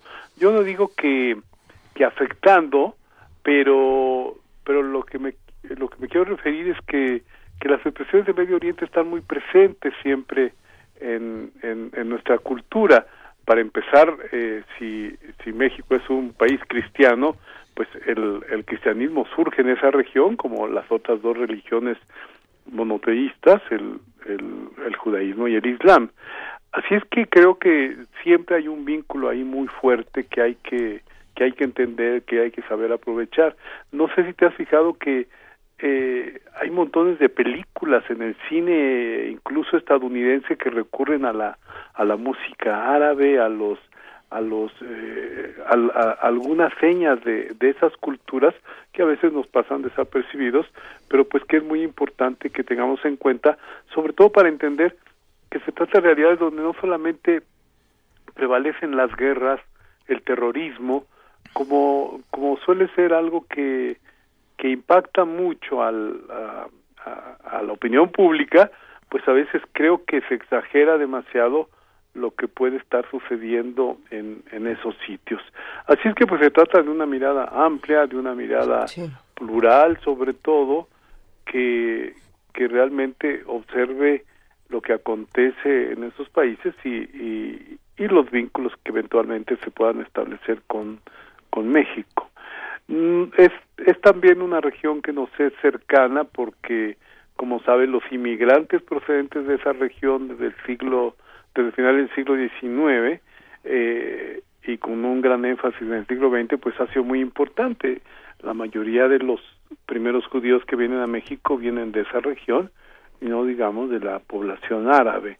Eh, y, bueno, eh, creo que el, el referente está ahí, hay que conocerlo hay que conocerlo más y, acabar como bien dice en la presentación del, del seminario, pues con, con los prejuicios y los estereotipos que hay en torno al, al Medio Oriente y conocerlo de manera más profunda para valorar sus aportaciones eh, en, en todo en todos los sentidos y no solamente eh, verlo como una región que prácticamente es la difusora del miedo que en este momento asola al mundo, sino que sino que hay otras otras muchas expresiones y, y, y Medio Oriente no es solamente eh, lugar de terroristas, sino lugar de otras muchas expresiones que están sucediendo y que creo que va a ser muy importante que podamos transmitirla, la literatura, el cine, la arquitectura, la fotografía. Hay, hay muchos planes en el Sucumu que, que comenzamos el día de mañana, miércoles, con la conferencia magistral de, de Uzi Rabi a las 11 de la mañana, pero nos seguimos eh, más adelante con, con exposiciones fotográficas, con, con cine dedicado a la región, para mostrar la diversidad justamente que, que hay ahí y eh, pues seguiremos seguiremos así hasta donde sea posible y hasta donde se nos permita llegar. Arranca mañana, Carlos. Mañana. A las. Mañana a las 11 en el auditorio Jorge Carpizo de la Coordinación de Humanidades con un excelente con un excelente ponente. Él es director del del Centro Moshe Dayan de, de Estudios de, de, Medio Oriente y África, pero además es una persona singular porque es eh, él es hijo de, de padres eh, iraní iraquíes. Así es que ah, está pues, en es, medio. Un, es un personaje que reúne justamente la pluralidad de lo que de lo que es esa región. Bueno vamos a, a buscar eh, para subir toda la todo el programa completo de, del, del seminario universitario de culturas del Medio Oriente, pero eh, en estos tiempos de islamofobia en el mundo, eh, ¿cómo, ¿cómo lo ves tú en México? Son, porque bueno, tenemos un, una importante colonia libanesa, una importante colonia árabe. Eh, ¿Sientes que, que, que, es, que ha permeado este miedo global en nuestro país? Pues yo creo que al contrario en nuestro país, porque porque el fenómeno que se está dando de, de una década para acá son las conversiones al Islam. Tenemos cada vez más conversos en México y, bueno, sin duda también va a ser algo importante para para conocer eh, cuáles son los los preceptos, los los motivos de, de, de la población que en estos momentos eh, está siendo islamizada en el país, que lejos está de, de compartir la islamofobia, porque si la compartiera, pues entonces no se convertía. Entonces más bien encuentran algunos atributos en el, en el, en el Islam que no, que no encuentran en el catolicismo o en otras religiosidades, y entonces se están convirtiendo. Ese es el fenómeno que es interesante. Entre la población libanesa, eh, árabe que llega a México, venían muy pocos musulmanes. La población musulmana fue siempre fue siempre la menor de de las que de las que llegaron en esa desde el siglo XIX, XX, etcétera.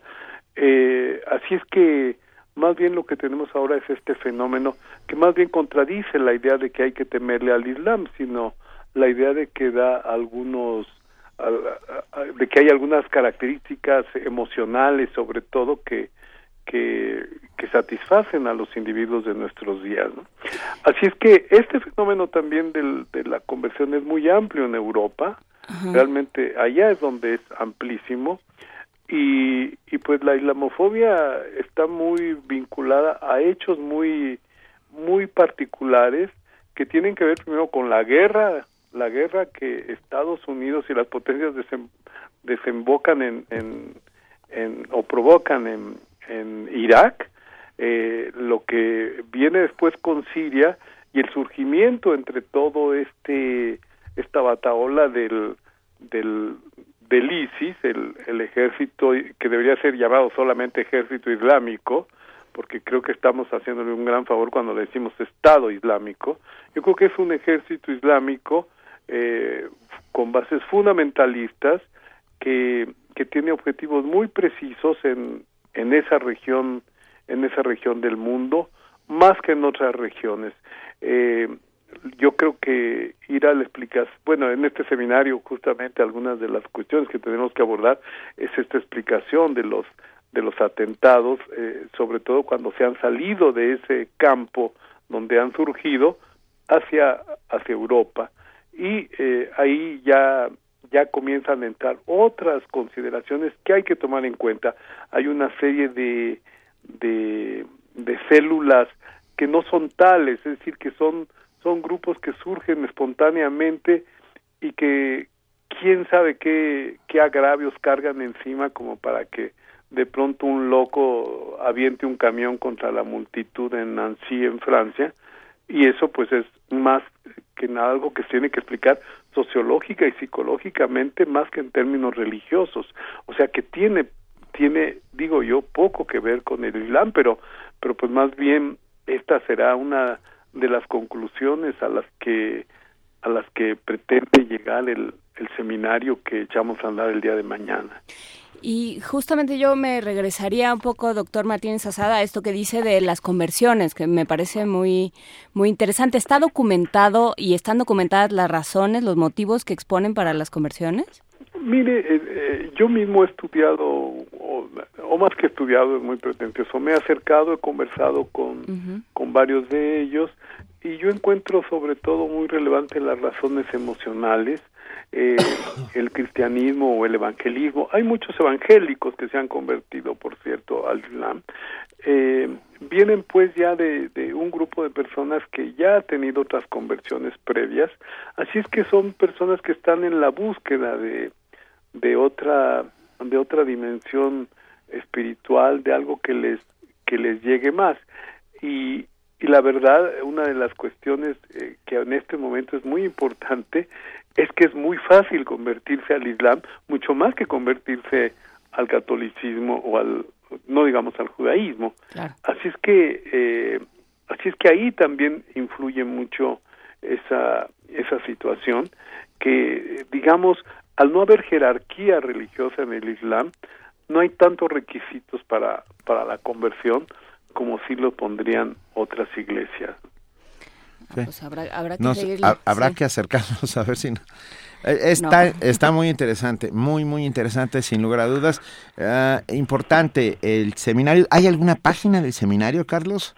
Le estamos construyendo, porque ya ves que, digo, en, en México todas estas cuestiones son un poco re, de requisitos que, que, que, estamos cumpliendo y que queremos tenerla pronto para comenzar subiendo esta conferencia que va a tener lugar el día de mañana y, y algunas eh, algunos eh, algunos artículos resultados de que ya se tienen de, de trabajos como el que estamos mencionando.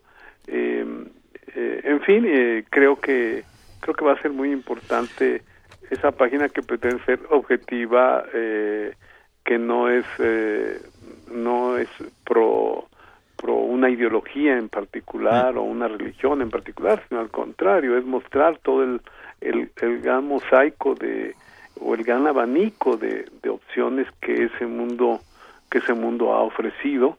Y, y bueno ahí están para que para que el público para que los interesados se acerquen para los estudiantes que quieran realizar tesis sobre sobre estos temas eh, puedan puedan tener toda la información que se tiene. Uno de los objetivos del del seminario es justamente eh, esa página donde estemos con, eh, colocando mucha información que, que ya en este momento ya estamos eh, compilando y que podemos decir que ya hay miles de páginas que, que pueden ser ser consultadas. Pero donde lo importante no va a ser el, el atentado terrorista de ayer digamos uh -huh. sino sino realmente todo aquello que profundiza más en las culturas eh, que, que, conviven en esos países. Eh, doctor Carlos Martínez Azad, eh, investigador y, y, director del, del, ay, del Sucumo. El Sucumo es el... Sí, exdirector de investigaciones sociales, quisiste decir. Bueno, eso quise decir.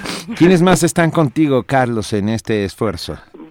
Bueno, está Sara Sepchovich, una investigadora este, muy muy reconocida, eh, una escritora que, que ha tenido eh, amplia aceptación en, en, en, nuestro país y que ha apoyado que ha apoyado la realización de, de este seminario, pero al mismo tiempo tenemos especialistas en estudios judaicos como Judith Boxer, eh, la doctora Lourdes Sierra Kobe que, que estudia libaneses y que conoce mucho de, de esa colectividad.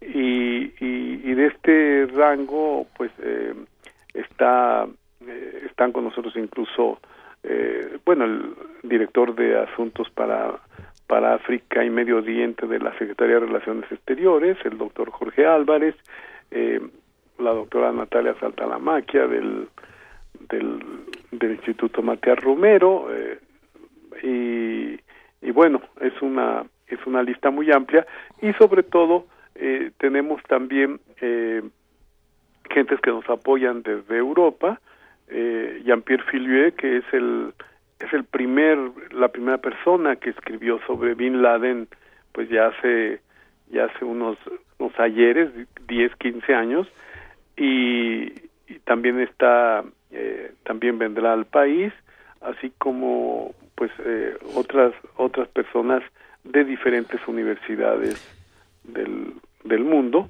Y el, una cuestión importante claro es que este seminario se, se realiza, no todo va a suceder el, el mismo día o en una semana, sino a lo largo de varios meses. Así es que la gente tendrá oportunidad de, de acompañarnos en cada una de, de estas actividades que, que estarán llevándose a cabo. Venga, pues muchas gracias, doctor Carlos Martínez Azad. Muchas gracias a ti y a, a Inés, a, a, todo el equipo de, de, Radio UNAM y pues agradezco mucho que haya la posibilidad que, que esa radiodifusora de nuestra casa de estudios, de estudios realice lo que analice o, o, o informe sobre las actividades culturales que estamos haciendo en la UNAM, que son que son muchas, ¿verdad? Por supuesto, y estaremos muy pendientes y subiremos toda, toda la agenda del seminario. Un abrazo, Carlos. Muchísimas gracias. Hasta Gra luego, gracias. Inés. Hasta luego, Paco. Hasta luego. Tenemos, tenemos una canción. Who is the Loved One? con Sami Yusuf. ¿Quién es la más querida? Who is the loved one? Allah. Who is Ar-Rahman? Allah. Who is Al-Mannan? La ilaha illallah. Muhammadur Rasulullah. Muhammad is the messenger. Allah is our return. La ilaha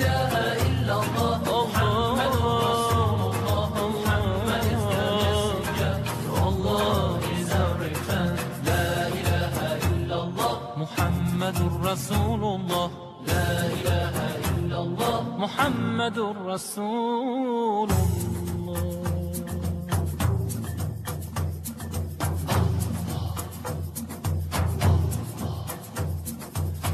الله الله الله الله praise is due to the one and only He is the master of all creation. All praise is due to the one and only. He is the master of all creation. He's the sustainer and the maintainer of the whole universe. La ilaha illallah, Muhammadur Rasulullah. Muhammad is the messenger. To Allah is our return.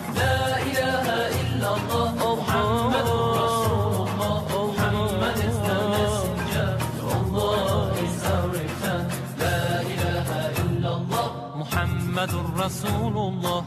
لا إله إلا الله محمد رسول الله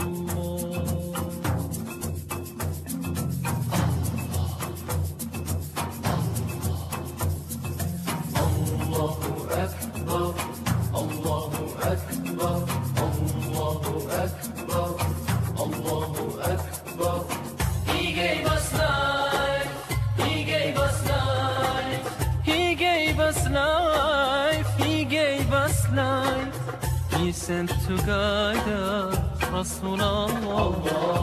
We sent together, Rasulallah. Allah.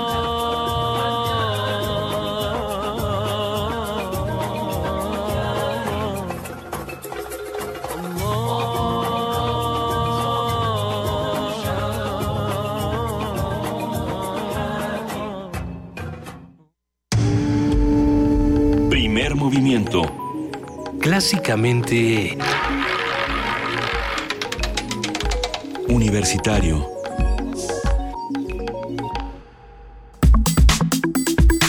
Nota Nacional. Son las 8 de la mañana con 35 minutos.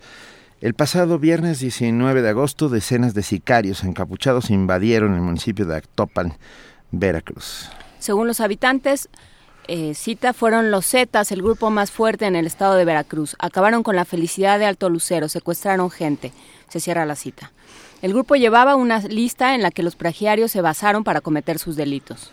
Los delincuentes llegaron a Alto Lucero eh, y a la población del embarcadero, donde después de robar objetos de valor, secuestraron a tres personas.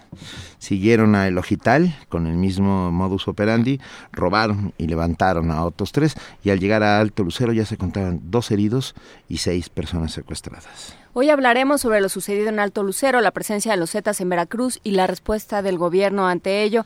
Y nos acompaña esta mañana eh, para, para platicar de este, de este tema, como, como otras veces con los temas de Veracruz, Daniela Jacome, periodista veracruzana. ¿Cómo estás, Daniela? Hola, muy buenos días. Los saludo desde Veracruz y con esta lamentable noticia que ya daban cuenta ustedes ahorita muy acertado. Fue el viernes por la noche cuando un grupo armado irrumpió en las comunidades de Actopan y Alto Lucero, en, son municipios de la zona central del estado. En su mayoría la gente de Alto Lucero se dedica a la producción de y venta de quesos. Son gente trabajadora y es un pueblo muy tranquilo hasta hace unos meses que la delincuencia organizada llegó a este pueblo. Allí el viernes en la noche murieron al menos ocho personas, pues la cifra oficial, sin embargo, se sabe que fueron más personas ejecutadas en todo lo en todo el paso de estas personas cuando fueron por los diferentes pueblos. Estas ocho personas fueron asesinadas a sangre fría, por lo menos por 50 hombres armados que se trasladaban en 15 vehículos por las calles de los pueblos. Fue el mismo alcalde Manolo Domingos, Manolo Domínguez quien reconoció es que el terror se apoderó de su municipio desde hace un par de meses pero fue el fin de semana pasado que el grupo este de hombres armados hasta los dientes llegaron al municipio en una primera parada, como bien lo comentaban, privaron de la libertad a tres personas, una mujer y dos hombres. Ellos se dedicaban al negocio de los quesos, como la mayoría, como les comento. Eran jóvenes y sujetos mayores de edad, entraron a los hogares sobre la carretera federal se robaron todo lo que había a su paso, de las casas sacaron televisiones, computadoras, dinero, prácticamente vaciaron las casas de los habitantes. Primero los sujetos pasaron por la comunidad de La Báscula o Puente Rebelde, esto es la frontera de los municipios de Alto Lucero y Actopan. Después ya se pasaron al poblado de Logital, allí igual, robaron y se llevaron a otras tres personas. Después eh, ya llegaron al pueblo de Anonó, esto ya es en la comunidad de Limón y ya en el municipio de Alto Lucero. Allí detuvieron a un conductor de una camioneta, pero como no la quiso entregar, lo mataron y mataron a su hijo. Ahí van dos muertos más. Ya el sábado por la mañana fue que se supo toda esta información porque el viernes por la noche solamente se especulaba y se daba a conocer en redes sociales, pero no había nada confirmado se dio a conocer pues la fuerza civil que siguió a los delincuentes y después fue que bajaron a las personas que traían en las camionetas, las acribillaron y las dejaron tiradas en la comunidad de Palmasola, esto también en Alto Lucero. A pesar de esto, no fueron capturados los delincuentes, se dieron a la fuga a la sierra cercana de Laguna Verde. El alcalde mismo fue el que señaló que en la zona, que la gente de la zona ya se está yendo del pueblo porque los delincuentes siguen escondidos por ahí. Ya el domingo por la tarde fue que el gobernador Javier Duarte dio información al respecto, convocó una rueda de prensa a las 3 de la tarde en el hangar del Lencero. Este, esta zona es donde está ubicada la Academia de Policía Estatal, es la base de la Secretaría de Seguridad Pública en Jalapa. Allí dio a conocer que habían detenido a siete de los presuntos delincuentes que ocasionaron esta tragedia en Alto Lucero. Aquí hay que resaltar algo, que a decir del mismo alcalde eran cerca de 50 hombres y solo se detuvieron siete, o sea que 42 siguen merodeando por allí. 43. Eh, pero, a ver. 43. Eh, sí, eh, Daniela, la presencia de los Zetas no es algo nuevo en Veracruz. O sea, sí hay, hay sitios. Eh, yo recuerdo, hay, un, hay un, por, por ejemplo, un sitio entre, entre Antón Lizardo y, y el puerto, donde se sabe que es territorio Zeta. Así es, es que es, mira, todo el territorio de Veracruz prácticamente está siendo azotado por la delincuencia organizada, no solamente este pueblo. Este pueblo ahorita es trascendente porque son personas, personas este, civiles, vaya inocentes, que fueron sacadas de sus casas y fueron asesinados a sangre fría. Fueron robados, ultrajados prácticamente todo, todas estas comunidades y el pueblo de Alto Lucero. Pero toda la todo el territorio veracruzano está azotado por la delincuencia organizada, no solamente allí, ¿no? También el puerto de Veracruz, la zona conurbada Veracruz Boca del Río, la zona norte del estado que es Poza Rica y Tuxpan, allá en la zona sur en Coatzacoalcos hay ejecuciones todos los días, balaceras a diario. Entonces, eh, pero las mismas autoridades dicen que es por reacomodos de los cárteles, ¿no? Entonces, pareciera que en realidad el reacomodo de los cárteles tiene que ver también con el reacomodo de los gobiernos, porque recordamos que ya va a salir el PRI de Veracruz y entra el PAN. Entonces, ante todo este entorno político también tiene mucho que ver porque va de la mano.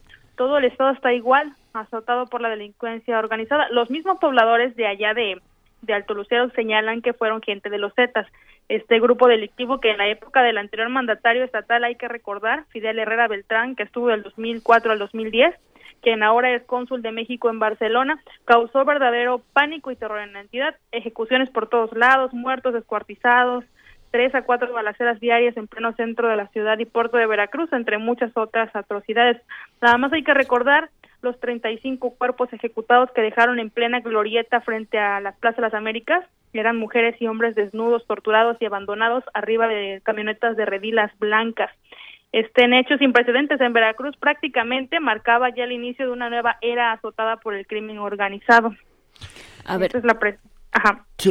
rápidamente, una creo que lo más inquietante de todo esto, por lo menos para mí viéndolo desde lejos, e, es el hecho no solo de la barbarie, eh, de que lleguen en 20 camionetas a, un pueblo y, cometan los crímenes que cometan.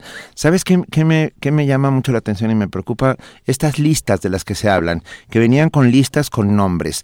¿Qué tendrá que ver, eh, Daniela, con gente que no pagó los derechos de cuota o de plano enemigos políticos? ¿Y tú qué sabes de esto, Daniela? ¿Qué sabes? Yo, yo creo y considero, y por lo que se dice también entre los compañeros periodistas eh, de diferentes zonas, que no tanto tendría que ver con cuestiones políticas, porque como les repito, eran gente muy tranquila de los pueblos, pero sí gente que tenía sus negocios, gente que tenía manera de, vivir a, a, base de la producción y venta de quesos, pero al mismo tiempo también había exportadores de quesos en esta zona así como en varias partes del estado eh, se dedican a diferentes cosas, ¿no? Entonces, en la mayor parte del estado lo que sucede es, que llegan a cobrarles piso, o sea, el derecho de vender. Ahí. Y las personas que ya luego están hartas de no vender, que se rebelan ante esto, es cuando suceden estas cosas, porque no ha sucedido solamente en Alto Lucero. También allá eh, por el municipio de Alvarado, Veracruz. Adelante hay una parte antes de llegar a San Andrés Tuxtla, se llama Lerdo de Tejada, Ángeles Recabada, Santiago Tuxtla y San Andrés Tuxtla. Esa zona hace como cuatro años estuvo azotada, de igual forma hubo levantones eh, por gente armada que se llevaron a varios comerciantes de, las, de los pueblos porque no querían pagar precisamente derecho de piso. Y eso lo comento porque yo soy de esta zona y sí presencié bastante, vaya, todo esto que sucedió precisamente en la época de Fidel Herrera Beltrán cuando estaban los Zetas aquí en la entidad. A ver, entonces, eh, tú lo, lo, que dices es, es un ataque a población civil que no se justifica, digamos que no le hemos encontrado un motivo. Así es, y es que sí va de la mano con la cuestión política, pero en la, la situación del reacomodo de cárteles, porque hay dos situaciones aquí. O sea, una es que hayan llegado al pueblo al llevarse gente civil y ejecutarlas por no querer pagar una cuota para poder trabajar, para poder vender, vaya, ya ni siquiera estamos hablando de drogas, sino de vender cualquier cosa. Este, y otra situaciones son las ejecuciones que se dan a diario y balaceras entre los mismos entre los mismos este grupos delincuenciales, que también obviamente generan terror en la en la, en la ciudadanía. Ya tan solo aquí el viernes, el viernes pasado en la zona conurbada, en el municipio de Boca del Río, encontraron una maleta en la playa. Adentro había una persona descuartizada. Entonces eso causó horror aquí en la zona conurbada, al igual que la semana pasada antepasada, perdón, hace dos semanas, en la zona de mercado se desató una balacera que acabó con la vida de cuatro personas pleno, en pleno mercado del puerto de Veracruz. Esto ya está ocasionando que la gente caiga en pánico, en psicosis. Esto aunado todavía existen ahorita mensajes de WhatsApp que están siendo difundidos a través de la ciudadanía de la población causando terror en la gente Incluso ayer que fue el primer día de clases, hubo mucha gente que no salió a dejar a sus hijos a la escuela porque precisamente estos mensajes advertían que si salían a dejar a sus hijos a la escuela iba a haber levantones en las mismas escuelas, etcétera. Incluso se encontró un narcomensaje el día de ayer en una escuela de la zona conurbada pero no se comprobó que fuera en realidad un narcomensaje o que fuera este, una broma de mal gusto. Daniela, muy rápidamente, eh, la respuesta del gobierno del estado ante esta situación en Alto Lucero y estos y estos otros municipios, Actopan. Pues la única respuesta que hubo fue el domingo por la tarde cuando el gobernador dio a conocer que se detuvieron a siete personas de estos presuntos delincuentes, presuntos, ni siquiera sabe si son los delincuentes, los, pro, los responsables en realidad. Lo dio a conocer ahí en el encero y hasta el momento no ha habido mayor información, incluso el alcalde ya no responde ni mensajes ni llamadas ni nada. Eso lo declaró él el día sábado, el día domingo ya no respondió nada. No sabemos si en realidad es que este tenga miedo o tal vez el mismo gobierno del estado le jaló las orejas por lo que declaró, porque él mismo él mismo aseguró que desde hace meses su municipio está siendo azotado por la por la delincuencia organizada. Y, y yo, antes de, de, dejarte ir, Daniela, te pediría que abundaras un poco, que nos dieras alguna razón para esta declaración que haces, bueno, que, que recoges, digamos, de, de que el reacomodo de cárteles coincide con el reacomodo de gobiernos. Sí, porque, bueno, es bien sabido que en el estado de Veracruz antes estaban los Zetas cuando estaba Fidel Herrera Beltrán. Cuando sale Fidel Herrera y llega Javier Duarte de Ochoa, al, al Estado, se incorpora el cártel de Jalisco Nueva Generación. Y esto lo comento porque en diferentes eh, vaya ejecutados este, todas estas acciones que violentas que se han venido dando se encargan ellos mismos de dejar mensajes no para como para que quede claro que son ellos los que están aquí en en el territorio de Veracruz. Sin embargo sí hay lugares donde hay zetas todavía ese, es el, ese siempre ha sido la, el pleito, ¿no? Entre ellos mismos. Ahora con el, hace como tres meses más o menos, eh, empezaron a aparecer lonas, este, vaya, pancartas y, y mensajes en varias partes del estado, donde advertían la llegada de un nuevo cártel a Veracruz, llamado Jarochos Unidos que es como un híbrido, una vaya una recopilación de personas de estos diferentes cárteles que han quedado este y algunos extintos aquí como el el Antrax que también estuvo mencionado hace algunos meses. Este este Jarochos Unidos se sabe que entra y está entrando a Veracruz y de la misma forma va entrando el gobierno panista. Entonces, esta situación sí se ha visto un poco, vaya, polémica, porque incluso los Jarochos Unidos, que se hacen como se hacen llamar ellos mismos, han dejado mensajes y han dejado, este, ahí han dejado plasmado que favorecen al gobernador electo. Daniela Jacome, te, te damos un fuerte abrazo, te pedimos que, tenga, que, te que te cuides, por supuesto. Y, y, de verdad, y un fuerte abrazo a todos los amigos de Veracruz que están viviendo en esta suerte de zona de guerra.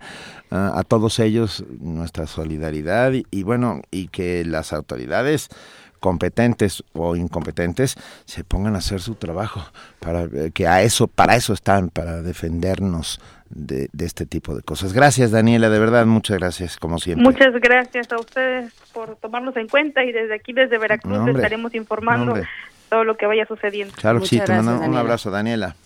Muchas gracias, buenos días. Uh, Tenemos música. Escher Chili González. Ah, Escher. Escher Chili, Chili González. Chili González. Ya, ya soy fan de Chili González. Alex Quevedo. ¿Eh? La recomendación es de Alex ah. La, a ver, va de nuevo. Todo desde el principio. Desde arriba. Vamos. Una, dos, tres. Como si no hubiera sucedido nada. Alex Quevedo nos recomendó de Chili González, Escher.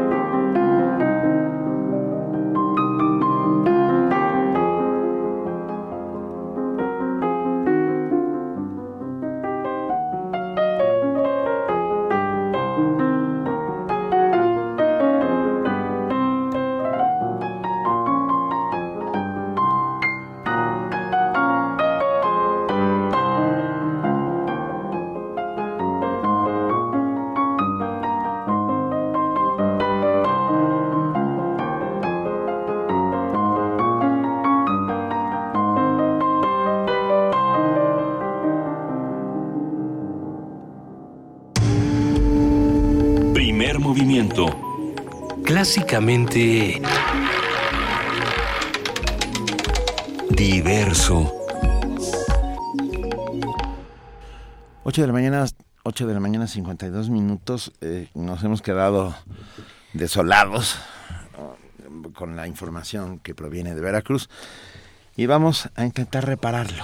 Vamos a repararlo, vamos a platicar con los reparadores. Así es, una conversión con Santiago Robles, ganador del premio único en la categoría de libro de artista en la primera Bienal Universitaria de Arte y Diseño de la UNAM 2014, que propone reparar el espacio público, intervenirlo para convertirlo en otra cosa funcional, cercano, amable, diferente.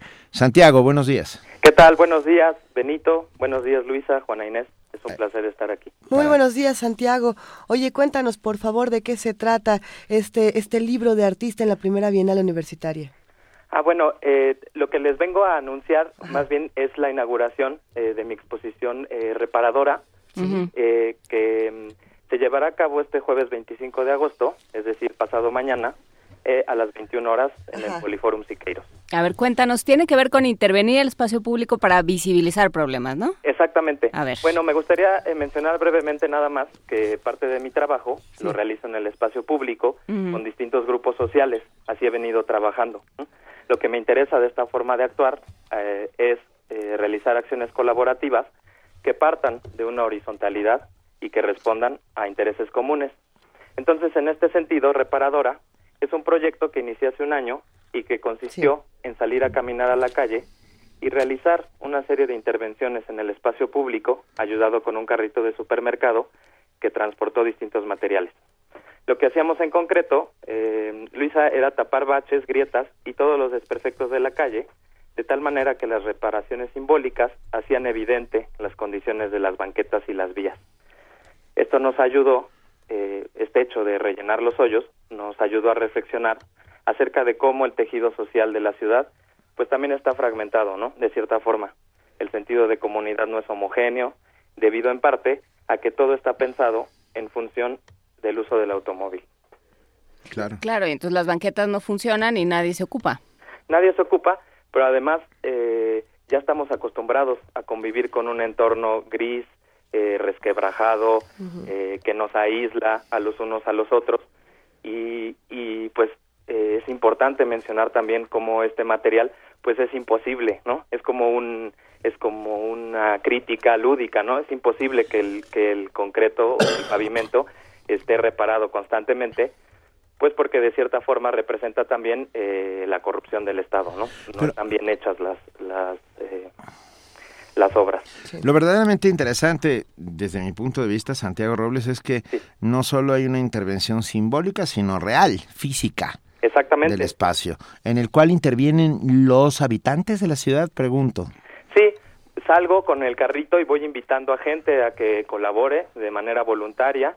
También tengo un equipo de trabajo y vamos trazando distintas rutas y bueno, esto se vuelve una experiencia muy muy significativa porque la gente eh, comienza a contar sus experiencias.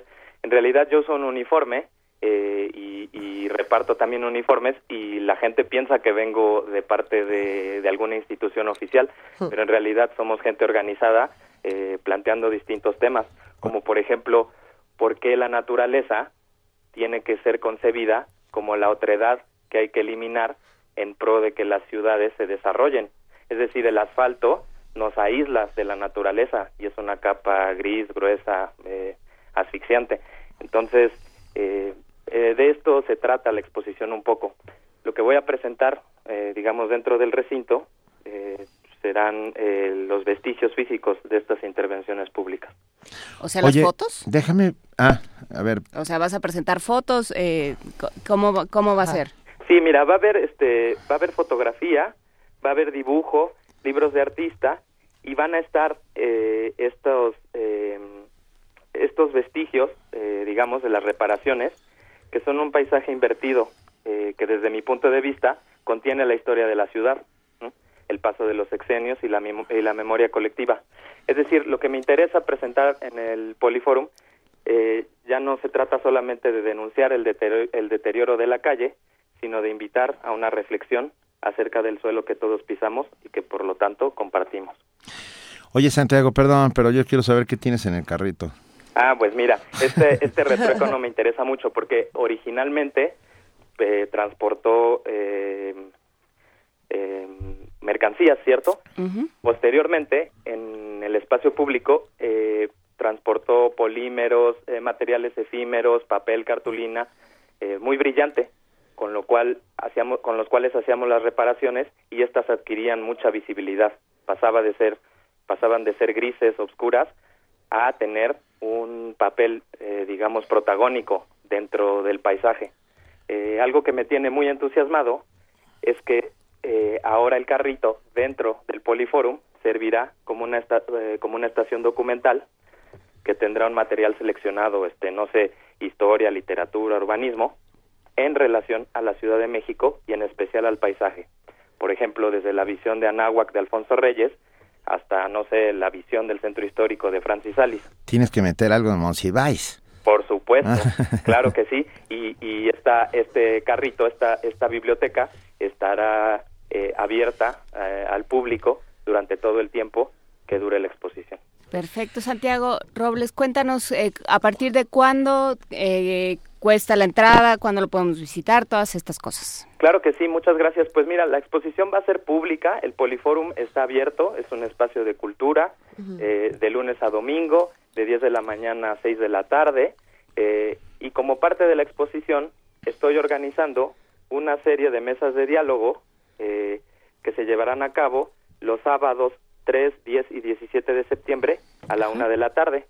Contaremos con la presencia de Silvia Torres, de la Facultad de Ciencias de la UNAM, de Rodrigo Díaz, de Ciudad Pedestre, y de Luigi Amara, que es el autor del poemario de a pie y que, bueno, no necesita ninguna presentación. Venga. Oye, pues mucho éxito, Santiago. Ahí, ahí estaremos todos y están todos invitados, todos los amigos que hacen comunidad con Ay, nosotros. pues muchas gracias, Benito. Luisa, Juana Inés, un placer, y pues acá estamos escuchando los diarios y apoyando a, a las iniciativas universitarias. Solamente me gustaría eh, mencionar o invitar eh, a la- al público a que visite santiagorobles.info, diagonal noticias, porque ahí voy a estar subiendo todas las actualizaciones relacionadas con Reparadora. Venga, un abrazote, Santiago. Un abrazo, Muchísimas gracias. gracias. Y nosotros aquí nos pusimos muy contentos cuando nos llegó este tuit de Jorge RC, a- arroba cocodrilo, que dice, gran sorpresa, subir al micro ruta Tasqueña Palmas y que el amigo conductor escuche primer movimiento. A Saludos ese, a ese a amigo. ese conductor de la ruta Palmas Tasqueña le mandamos un Tasqueña muy, Palmas. Tasqueña Palmas, le mandamos un muy fuerte abrazo. Y a Haz- todos los que van en el microbús y a todos también. los que van en el microbús también. Diga- dígales por ahí, compañero, compañero conductor, que les mandamos un abrazo a todos. Eso. Venga, nos vamos a la pausa. Primer movimiento. Clásicamente Universitario.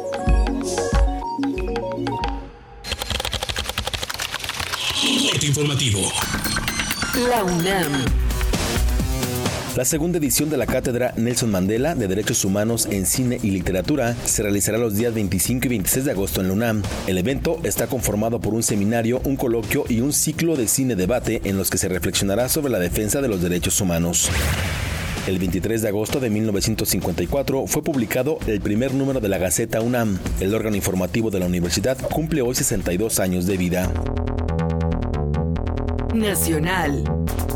Roberto Caldas, presidente de la Corte Interamericana de Derechos Humanos, aseguró que México, como otros países de la región, encara grandes retos en esta materia. Dijo que en nuestro país hay familias cuyos hijos se encuentran hoy sin paradero, además de periodistas y defensores de los derechos humanos que corren peligro por el ejercicio de su labor. Es una realidad evidente que México encara hoy grandes retos en materia de derechos humanos, como todos los países de la región. Familias cuyos hijos se encuentran hoy sin paradero, periodistas cuyas voces buscan ser acaladas, defensores y defensoras de los derechos humanos cuyas vidas corren grave peligro Miguel Ángel Osorio Chong, secretario de Gobernación, aseguró que en el gobierno federal hay un compromiso para castigar las violaciones a los derechos humanos. que cuando haya pruebas de estos hechos se aplique la ley sin miramientos y que no exista impunidad para los responsables. Para prevenir el robo de identidad, los contratos con letras chiquitas y la publicidad engañosa, la Procuraduría Federal del Consumidor y el Instituto Nacional de Acceso a la Información firmaron un convenio para proteger los datos personales e intercambiar información. Habla Jimena Puente, comisionada presidenta del INAI. Buscamos que cada vez más sean las y los mexicanos que demanden la rendición de cuentas y que cada vez sean más los ciudadanos interesados en participar activamente en la toma de decisiones. Una sociedad cada vez mejor informada es una sociedad que tomará mejores decisiones. Economía y finanzas. La Secretaría de Economía informó que en los últimos siete años Estados Unidos redujo de 85.3 a 53.2% la compra de exportaciones de petróleo originarias de México. Internacional. Autoridades de El Salvador comenzaron una investigación contra el expresidente Mauricio Funes por presuntos actos de corrupción. Habla Andrés Amya, fiscal de la Unidad Anticorrupción salvadoreña. Dentro de la administración Funes, bueno, de todos es conocido, eh, muchos actos de corrupción se han dado en donde estas empresas se han visto involucradas. ¿va? De 2009 hacia acá, pues se han visto cuestiones eh, corruptas que ha sido objeto de investigación. Y es esa investigación que nos ha motivado a efectos de poder venir a incautar todos los documentos Organizaciones civiles de Argentina denunciaron un retroceso en materia de derechos humanos durante la administración de Mauricio Macri. Así lo dijo Estela de Carlotto, integrante de las abuelas de la Plaza de Mayo. Tenemos mucho para criticar de esta gestión de gobierno. Estamos muy preocupados por todos los derechos humanos conculcados y yo creo que el próximo paso que vamos a dar como organismos es hablar de este tema directamente con el secretario de Derechos Humanos en privado para eh, ponerlo al tanto de lo que él ya sabe.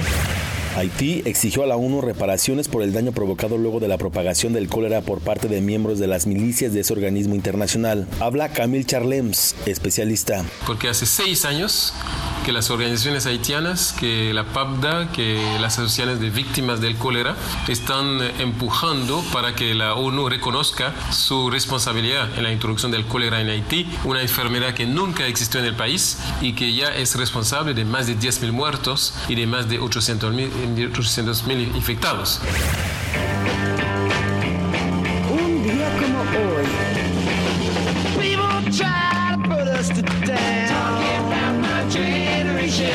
En 1947 nació el baterista británico Kate Moon, quien fue integrante de la banda The Who. Se caracterizó por ser un músico excéntrico y salvaje y fue fundamental en la grabación del álbum Tommy, la primera ópera rock de la historia.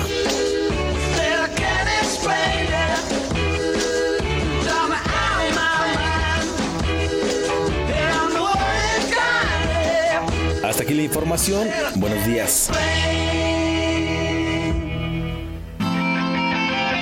Radio UNAM. Clásicamente informativa. Primer movimiento. Clásicamente... Universitario. Nuevo semestre. Regresa a clases con Libros UNAM. Más de 4.000 títulos editados por institutos de la UNAM te esperan en nuestras librerías. Descuentos del 20 y el 50% a toda la comunidad universitaria. Arte, ciencia, ingeniería, humanidades y más te esperan aquí. Entra a www.libros.unam.mx y conoce lo que tenemos para ti. Gente, estamos en el programa Activa tu Paisano y tenemos una llamada muy especial. Hola, ¿cómo te llamas? Lupita.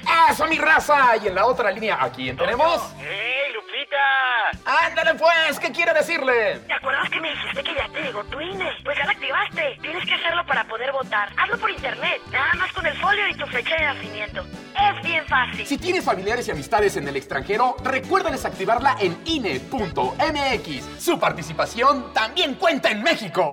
Antes del curso. Él morirá. morirá a más tardar al amanecer. Después del curso. Él morirá. Morirá a más tardar al amanecer. Esto y mucho más podrás lograr con tu voz. Inscríbete al curso de locución y actuación La seducción por la voz que imparte Tessa Uribe. lunes y miércoles de 11 a 14 horas. Comenzamos el 12 de septiembre. Consulta el temario en www.radiounam.unam.mx. No te quedes fuera. Informes al 5623-3257. Aquí, en Radio UNAM. Primer movimiento. Clásicamente... Incluyente. Son las nueve de la mañana con siete minutos. Algo ibas a decir, querido Benito Taibo. No, acaba de subir, a, a ver, hay en el país la Juan José Millás escribe un maravilloso texto llamado Leer novelas fortalece el aparato imaginario. Y me robo una frase que subió Israel Cázar que leo con mucho gusto para ustedes porque tiene que ver con todo lo que hacemos todos Oye, los que días. Israel Cázar nos trajo regalos. Nos trajo regalos, pero faltan Pero ya tres. los habíamos regalado. Sí. Le mandamos un abrazo a todos nuestros amigos de la brigada para leer en libertad. en Así es. especial Hay Rosa. regalos, pero no están completos, pero estarán para ustedes a disposición, pero ya llegaron. Va. Escuchen esta frase de, de, Juan José Millás. Saber leer, pues, es saber leer la realidad y encontrarse en disposición de estar o no estar de acuerdo con ella. Saber leer es saber leerse, construirse, cocinarse uno mismo, en lugar de tomar la versión precongelada, precocinada, predigerida y previsible de sí que ofrece el mercado de la autoimagen. Ay, Venga. excelente imagen. Ahí, ahí se queda. Bueno, pues con eso nos vamos a la siguiente nota. Para lo- todos los que tienen tos y necesitarían de un exoesqueleto para sobrevivir en este planeta, como yo, la UNAM presentó un adelanto tecnológico que permitirá que personas con invalidez en extremidades inferiores puedan desplazarse, sentarse y sobre todo tener una mejor calidad de vida. Jorge Díaz tiene la información.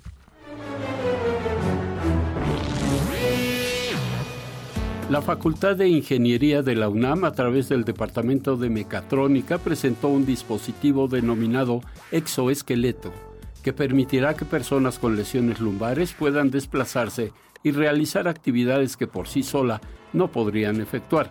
El doctor Serafín Castañeda Cedeño, académico de la Facultad de Ingeniería y líder del proyecto, explica cómo funciona el aditamento. El dispositivo en la parte trasera ya tiene una computadora integrada en la cual se van a grabar esas trayectorias. Entonces, una vez que el usuario dice eso, el, eh, perdón, el paciente, el médico, entonces el usuario tiene en los bastones el control para poderlo mover.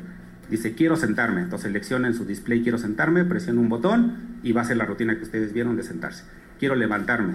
Entonces presiona, selecciona en el display la opción levantarse y presiona el botón y se levanta.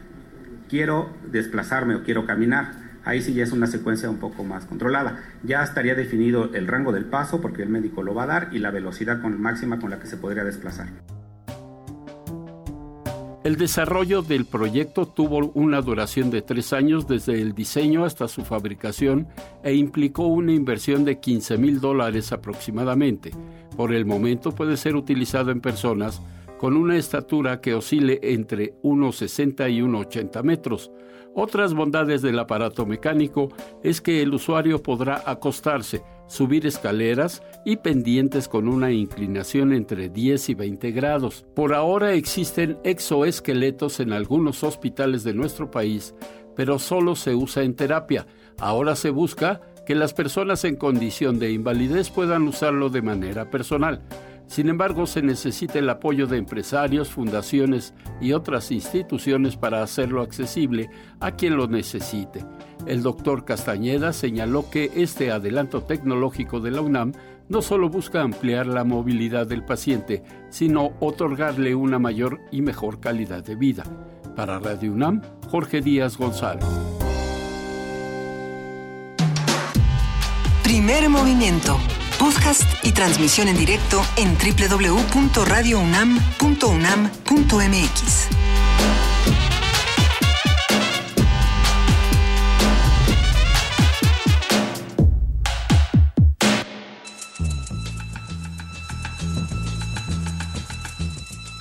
Es hora de poesía necesaria.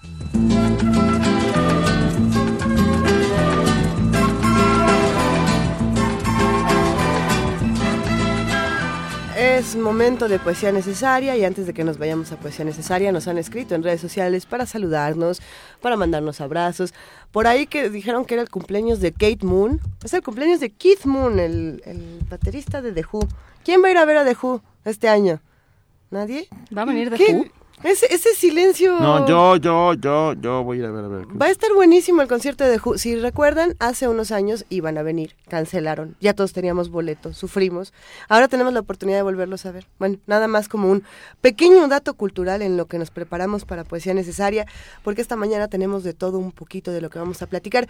Por ahí nos recomendaron algunos poemas como eh, la, la selección de poemas del asma de Luis Fernando Lugo, este poeta joven. ¿Y son cortitos? Porque necesita uno poco aire. Yo creo que se estaban echando, pues, se estaban mofando de mi poco aire, pero ya mañana voy a tener mucho aire, se los prometo. Tenemos muchísimos poemas por ahí. ¿Se acuerdan que decíamos el de Waldo Leiva? Esta Sí. recomendación que nos hace Círculo de Poesía es, es un poeta, a mí me parece, de los más interesantes.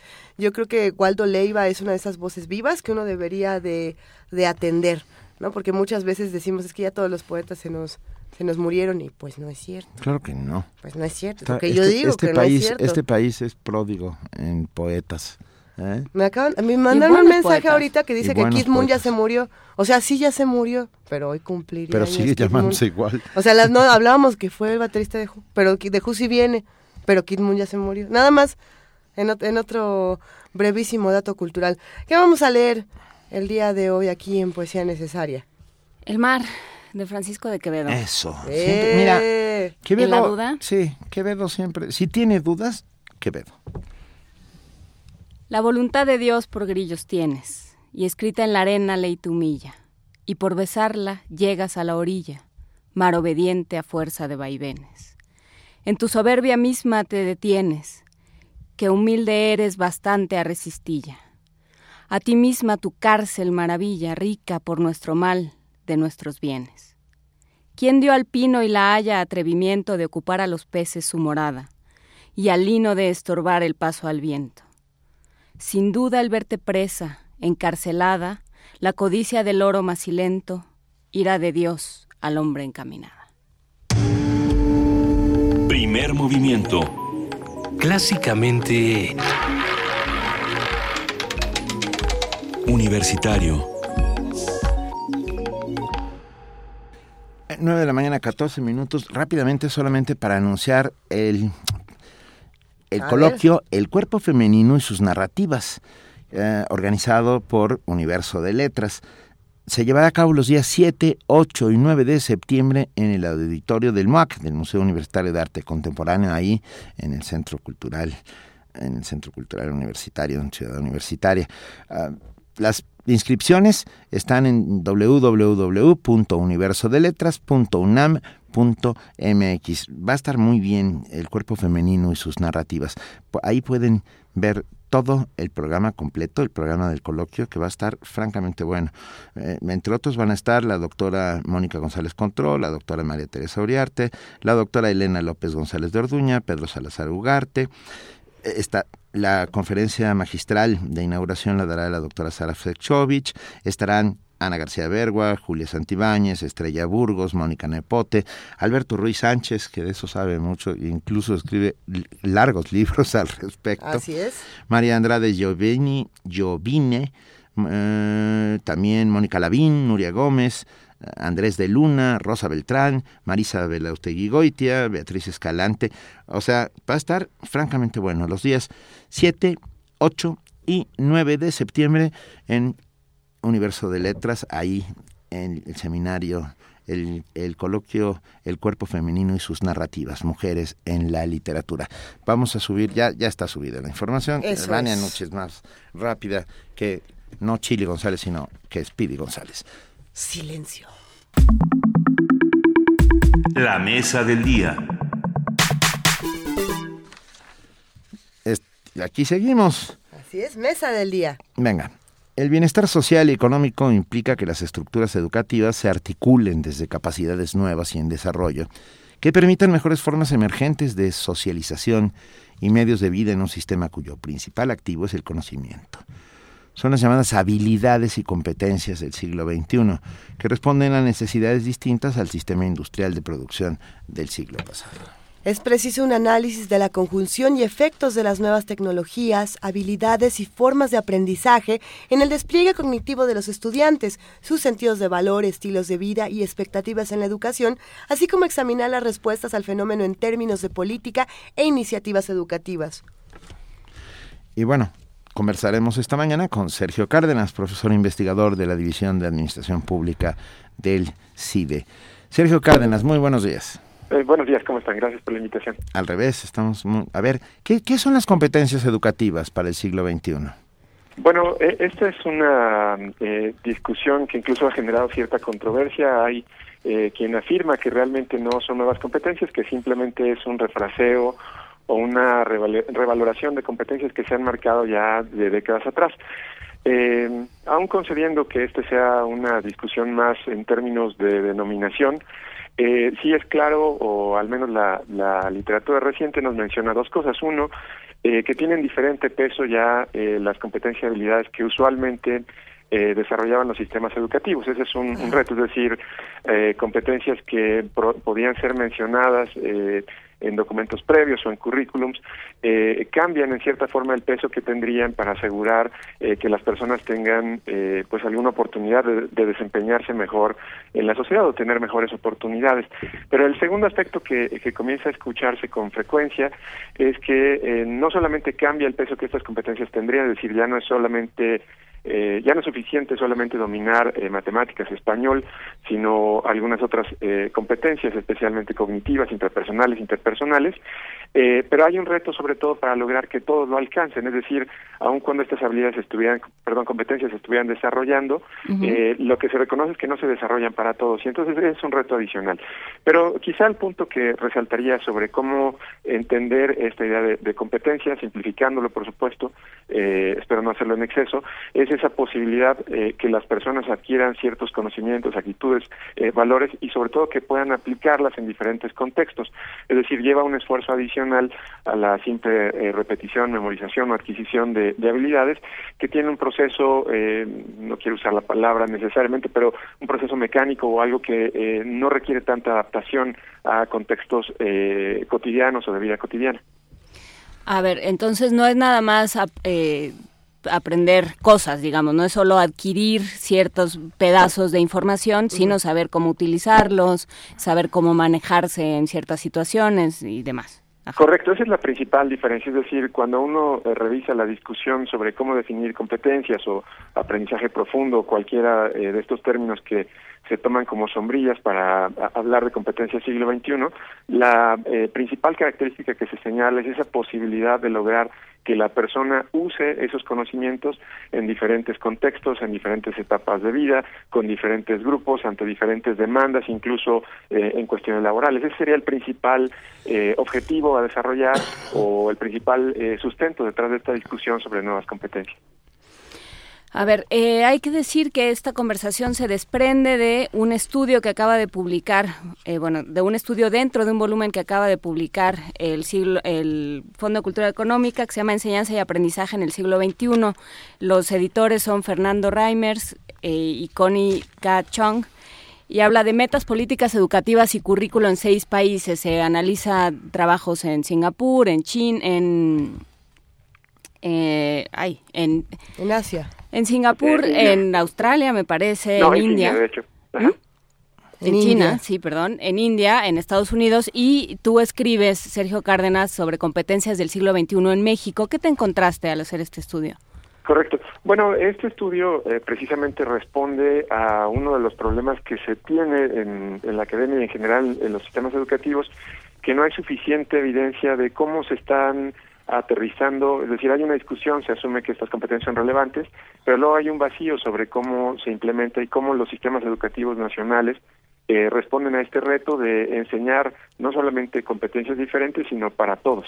Entonces, este libro buscó eh, hacer un eh, análisis de diferentes casos, una comparación entre los países que ya se mencionaban. En mi caso, analicé, por supuesto, México, eh, hay dos hallazgos que yo resaltaría. El, primero, y eran dos de los objetivos que tenían, era indagar, sobre todo entre comunidades escolares, cuál es esta conceptualización de las habilidades relevantes. El escenario no es muy favorable. El primero es que prácticamente el hablamos del 94% de los padres.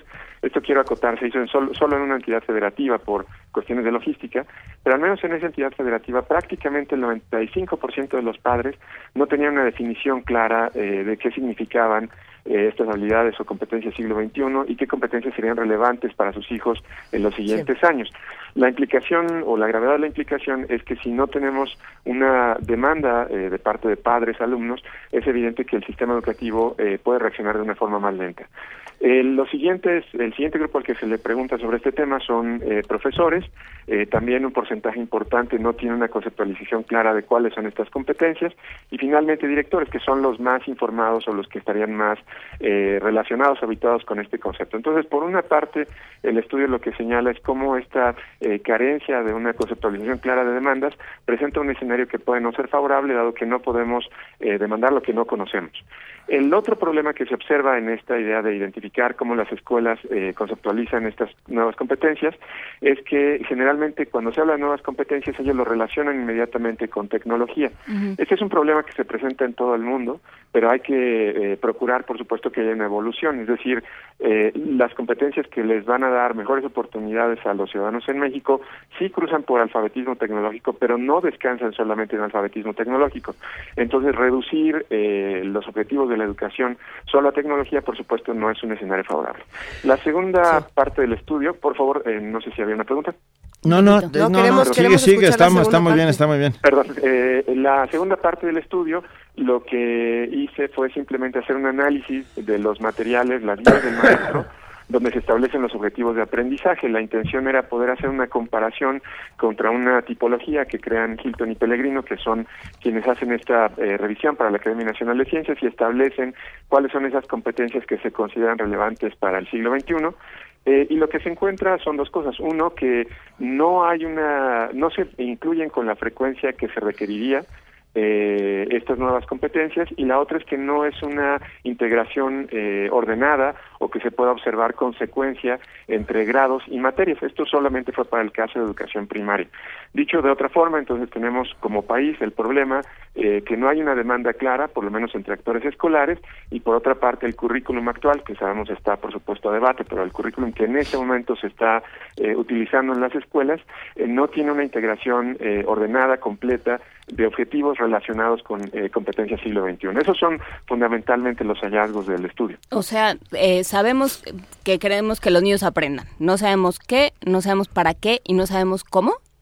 Eh, bueno, es eh, matizaría un poco, es decir, hay, algunas cosas que sabemos sobre cada uno de esos temas, pero en principio ahora, pensando en competencia siglo XXI, lo que observamos es que no hay un conocimiento sobre el tema, es decir, eh, los, por, por ejemplo, los profesores, un porcentaje importante, para ellos lo único eh, relevante para que sus alumnos destaquen o, o subsistan en 20 o 30 años es que aprendan computación y aprendan una, una lengua extranjera, usualmente inglés. Entonces, eh, esto, por supuesto, es una perspectiva bastante reducida del tipo de habilidades que eh, deberían eh, desarrollar los niños. Eso por una parte. Y por la otra, es que el currículum, eh, esto estoy hablando del currículum formal, es decir, lo que debería suceder, todavía falta revisar si sucede y falta ver si los profesores lo compensan. Pero en principio, por diseño, eh, los objetivos de aprendizaje establecidos tienen una frecuencia muy reducida de actividades que se asociarían al desarrollo de, de competencias siglo XXI. Ahora, para poner un poco más en contexto de qué hablamos con competencias siglo XXI, eh, lo mencionaba, hay tres grupos, cognitivo, en lo cognitivo, por ejemplo, encontramos desarrollar eh, competencias tales como eh, pensamiento crítico, resolución de problemas, razonamiento, argumentación, interpretación, toma de decisiones, eh, alfabetismo de, de uso de información, alfabetismo tecnológico, comunicación, escucha activa, eh, creatividad e innovación.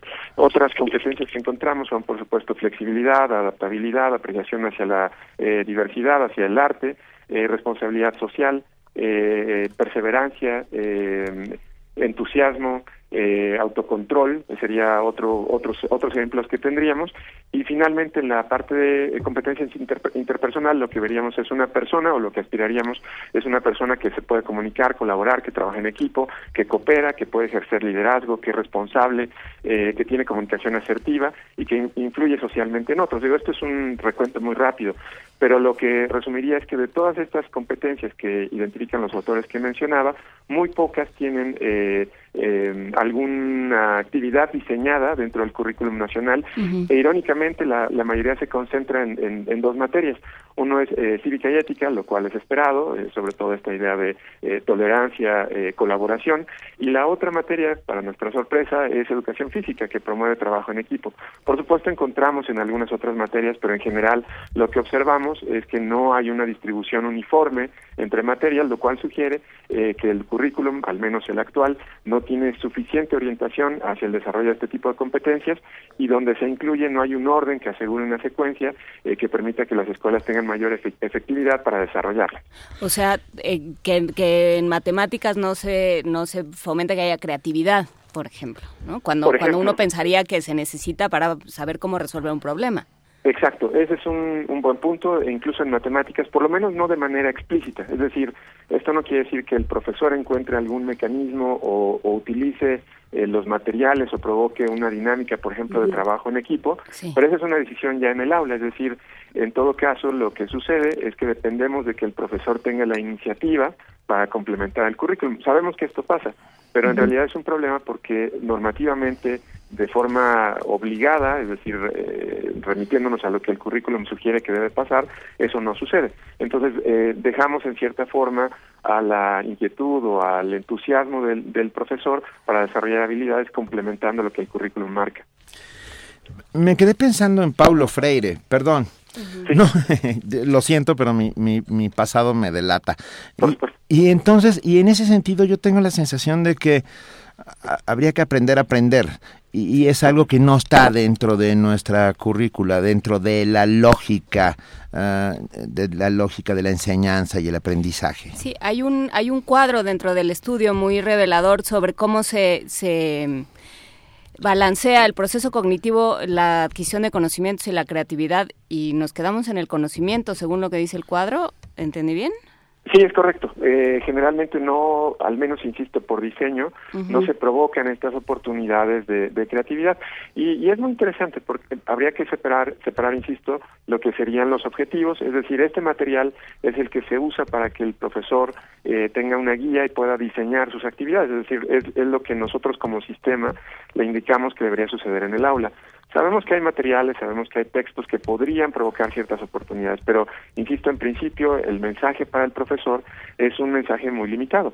Es la adquisición de conocimientos sin que necesariamente llegue a desarrollar competencias o la puesta en marcha o práctica eh, de ciertas actividades que llevan a, desarrollar estas competencias un tanto más complejas, por lo menos en proceso eh, de enseñanza. Y efectivamente, esta idea de aprender a aprender, que además tiene varias décadas esta eh, discusión y mención sobre lo relevante que sería aprender a vivir, aprender a ser, eh, no es algo que necesariamente esté capturado en nuestro currículo, lo cual, eh, por supuesto, es preocupante. No hay posibilidad de decir, todavía faltan estudios, esto es a nivel internacional, no solo en México, que permitan ligar cómo el desarrollo de estas habilidades va a permitir eh, que tengan un mejor desempeño. Pero intuitivamente y de manera un tanto relacional hasta ahora, es decir, con lo que se ha analizado, sabemos que es importante desarrollarlo. Es lo que va a generar diferencia no solamente en términos de empleo, sino en términos de convivencia.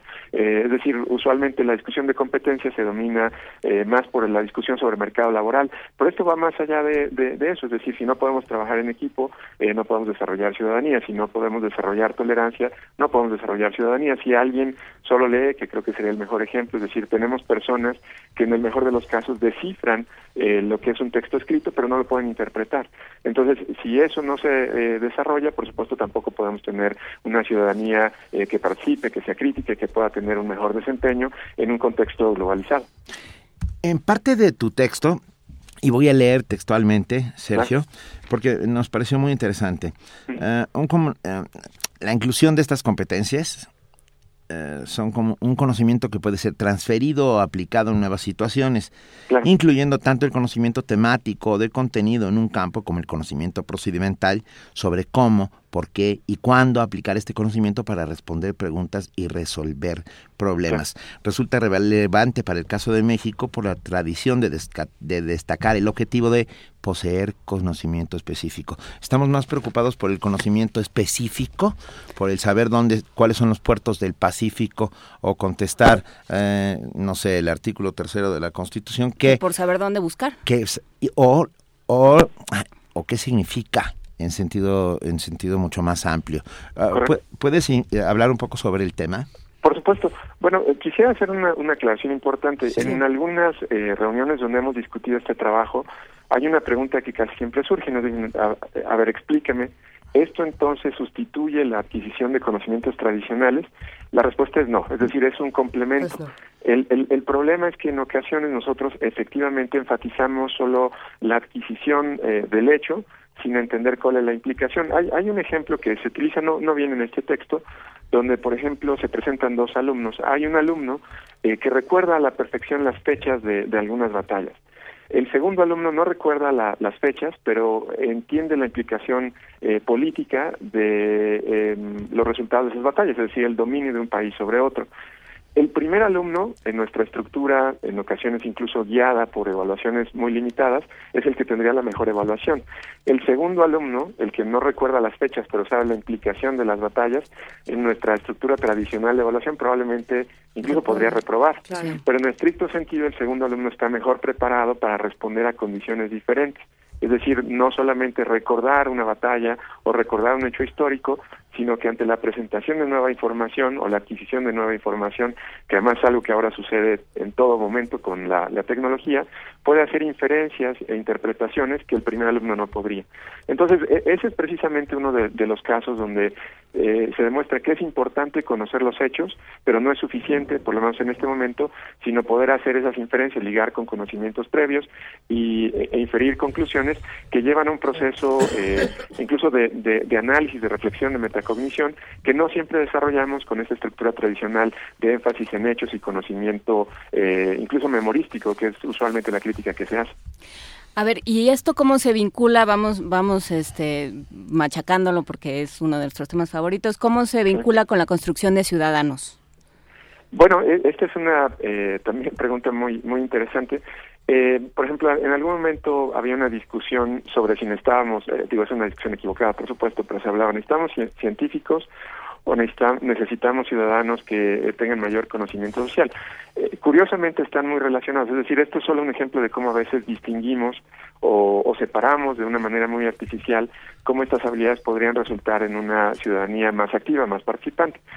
Eh, o participativa. Evidentemente, si, si tenemos a un eh, ciudadano que no puede encontrar una causa, es decir, eh, voy a poner tal vez un mal ejemplo o un ejemplo muy uh, exagerado.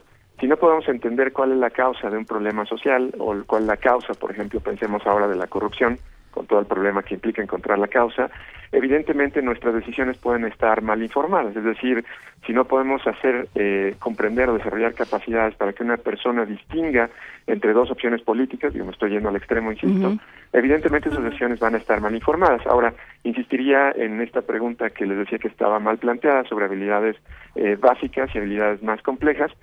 Por supuesto, tenemos primero que lograr que una persona lea, es decir, que pueda decodificar e informarse. El segundo paso sería que use esa información de una manera adecuada, que sería quizá ya esta posibilidad de tener un alfabetismo de información o un pensamiento crítico. Dicho de otra manera, eh, sin que sea necesariamente secuencial, en la medida en que logremos no solamente desarrollar estas competencias eh, básicas o tradicionales, sino estas eh, habilidades de, o competencias del siglo XXI, la ciudadanía va a estar incompleta. Otro ejemplo que daría es el trabajo en equipo. Si no podemos organizarnos, si no podemos llegar a un acuerdo, en el nivel más bajo, ni siquiera pensemos en elecciones nacionales, una, una eh, reunión de vecinos, si no tenemos la posibilidad de interactuar, de respetar la, opinión de los demás, de llegar a un acuerdo, evidentemente nuestra ciudadanía tiene un problema. Entonces, por ahí es donde yo vería el, vínculo principal. Claro, y entonces partimos del punto de, eh, a nivel eh, de gobierno, digamos, a nivel estatal, federal, se entiende que esto es importante, ¿no? De currícula federal, haciendo caso de los organismos internacionales, de los estudios y de, y de quienes lo han trabajado académicamente tantos años, se entiende que, que estas competencias son importantes y deben de estar. Claro. Pero a la hora de analizar los currículos resulta que no están tanto. Así es, e, este es un ¿Dónde se perdió? E, este es un buen punto. Hay mucha deseabilidad sobre competencias siglo XXI, o, sea, además del problema que ya resaltaba, donde asumimos que desarrollar competencias siglo XXI es ir a entregar computadoras, un hobby y deporte favorito de nuestros gobernadores. Eh, eso no es suficiente, es decir, ah, no basta que eh, manifestemos un interés porque se incluyen en, las escuelas, ¿no? no solamente que se incluya en currículum, sino que realmente nuestros alumnos desarrollen esas competencias, no basta la declaración, sino por supuesto tiene que pasar a currículum. Ahora, la transición incompleta y que no es la más difícil es entre esta deseabilidad y el currículo nacional, es decir, esa sería la transición más sencilla.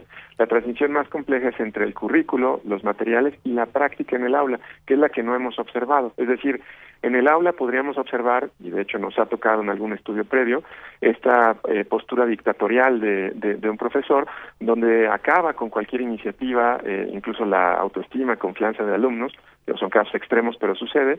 Entonces, no, no podemos eh, pensar en trabajo en equipo o colaborativo cuando tienes a alguien que concentra todas las decisiones. Eso pasa. Pero también tenemos el otro extremo. Tenemos eh, profesores muy comprometidos que aprovechan cualquier lección, por ejemplo, sobre arte, para provocar reflexiones que quizá de manera no intencional, eh, pero desarrollan competencias que se podrían considerar como siglo XXI.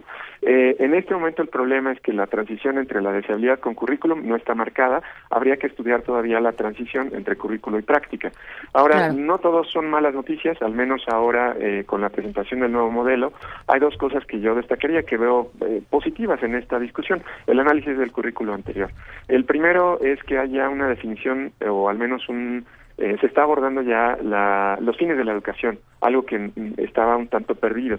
Es decir, casi todo el mundo asume que la educación tiene objetivo económico, simplemente que la gente tenga empleo, pero eso es reducir eh, lo que la educación debe lograr. Entonces, esta idea de incluir fines creo que es algo positivo y en el modelo pedagógico que se propone hay también un avance, por supuesto hay un debate todavía por, por, llevar a cabo, eh, pero al menos se, se incluyen ya eh, algunas competencias, eh, sobre todo de corte emocional, eh, que ya representan un avance por lo menos con el currículum como lo tenemos ahora. Esa va a ser la discusión en los siguientes años, cómo aterrizar entre esta deshabilidad con el currículo y con la práctica en el aula. A ver, y yo te iría atrás. Dijiste, todavía estamos por estudiar lo que pasa entre el currículo y la práctica, ¿no? ¿Qué pasa cuando los maestros aprenden con H, ¿no? Se hacen, hacen propia esta, esta currícula y la llevan al aula. ¿Qué esperamos de, de esos estudios? ¿Tenemos alguna idea de por dónde pueden ir? Bueno, estamos comenzando la, la iniciativa que publica este libro, está trabajando en etapas. Entonces, la primera etapa era sobre un currículo nacional, la segunda etapa es sobre capacidades y organizaciones que eh, influyen eh, en, el, en la promoción del desarrollo de estas competencias y la tercera se enfocará al aula, a la escuela. Esto sucederá hasta el 2017, 2018. Es decir, son las etapas del estudio.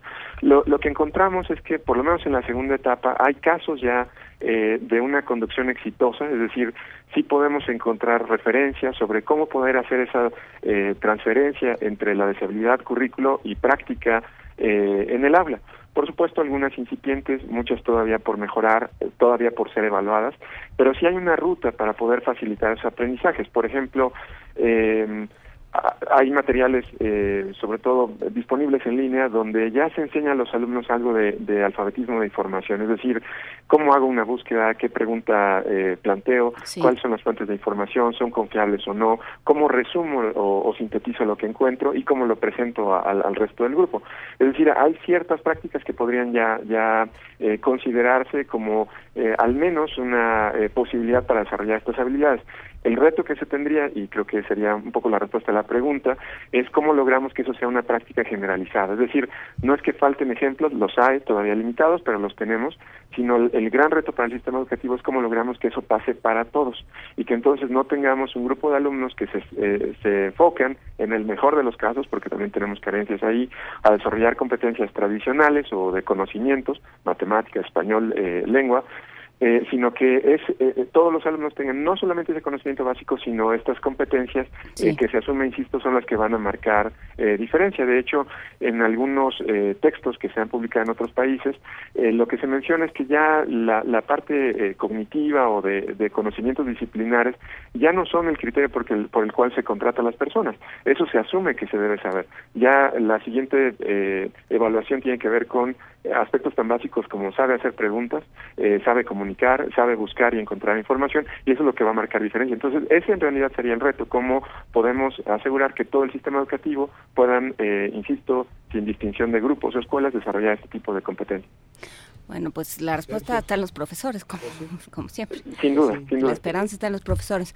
A ver, aprendiz. Enseñanza y aprendizaje en el siglo XXI, metas políticas educativas y currículo en seis países, uh, editado por Fernando, bueno, editado por el Fondo de Cultura Económica, editores Fernando Reimers y Connie Chong, con un texto, entre otros, de el maestro Sergio Cárdenas, que está con nosotros esta mañana.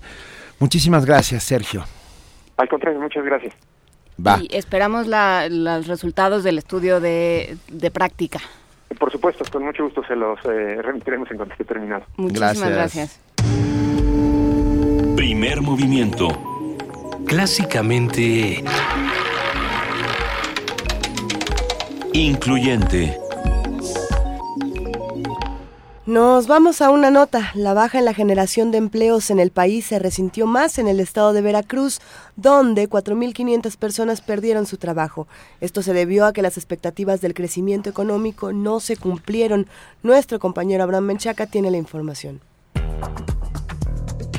En julio se generaron 22.000 nuevos empleos, la mitad de los 44.000 reportados en el mismo mes de 2015. De los 32 estados del país, la mitad reportó cierres de empleos formales durante el séptimo mes del año. La situación más grave se registró en Veracruz, donde 4.500 personas registradas ante el IMSS perdieron su trabajo. Para el maestro Gerardo González Chávez, académico del Instituto de Investigaciones Económicas del UNAM, el problema del empleo está directamente relacionado con las expectativas del crecimiento económico.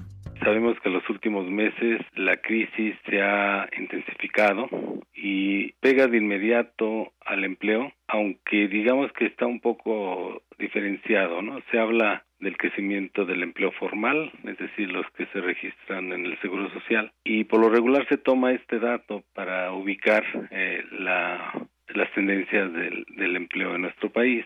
Puede ser que encontremos una disminución del empleo formal y un crecimiento de la informalidad o bien un crecimiento de la migración que también va vinculado al incremento del desempleo. En este sentido, el maestro Augusto Santiago Vázquez, académico de la Facultad de Estudios Superiores Aragón, dijo que desde 2009 el empleo formal ha disminuido.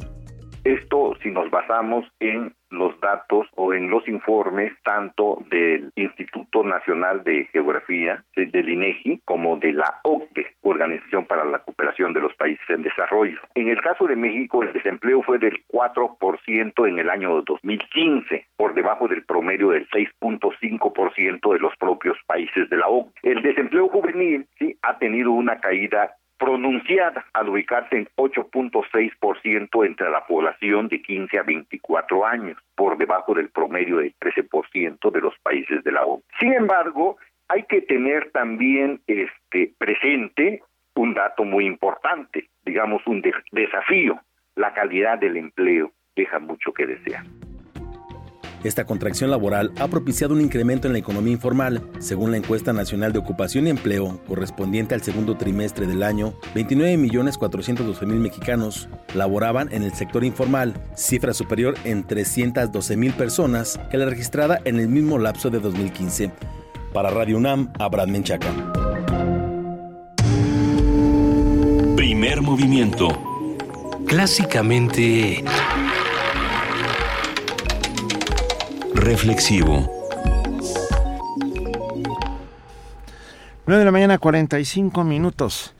Ah, Eduardo Alfonso Guerrero Martínez, magistrado del Poder Judicial de la Ciudad de México, eh, que fue eh, el director de tesis de Enrique Peña Nieto, esta tesis de la que se está hablando tanto. Y que en realidad es el último responsable, porque tu asesor es el que te dice, revisando tú así no escribes. ¿no? Pues ayer di una entrevista a W Radio, habló con Ajá. otros amigos del Hueso, y dice que el 70% del trabajo académico del presidente es muy original. Ujú.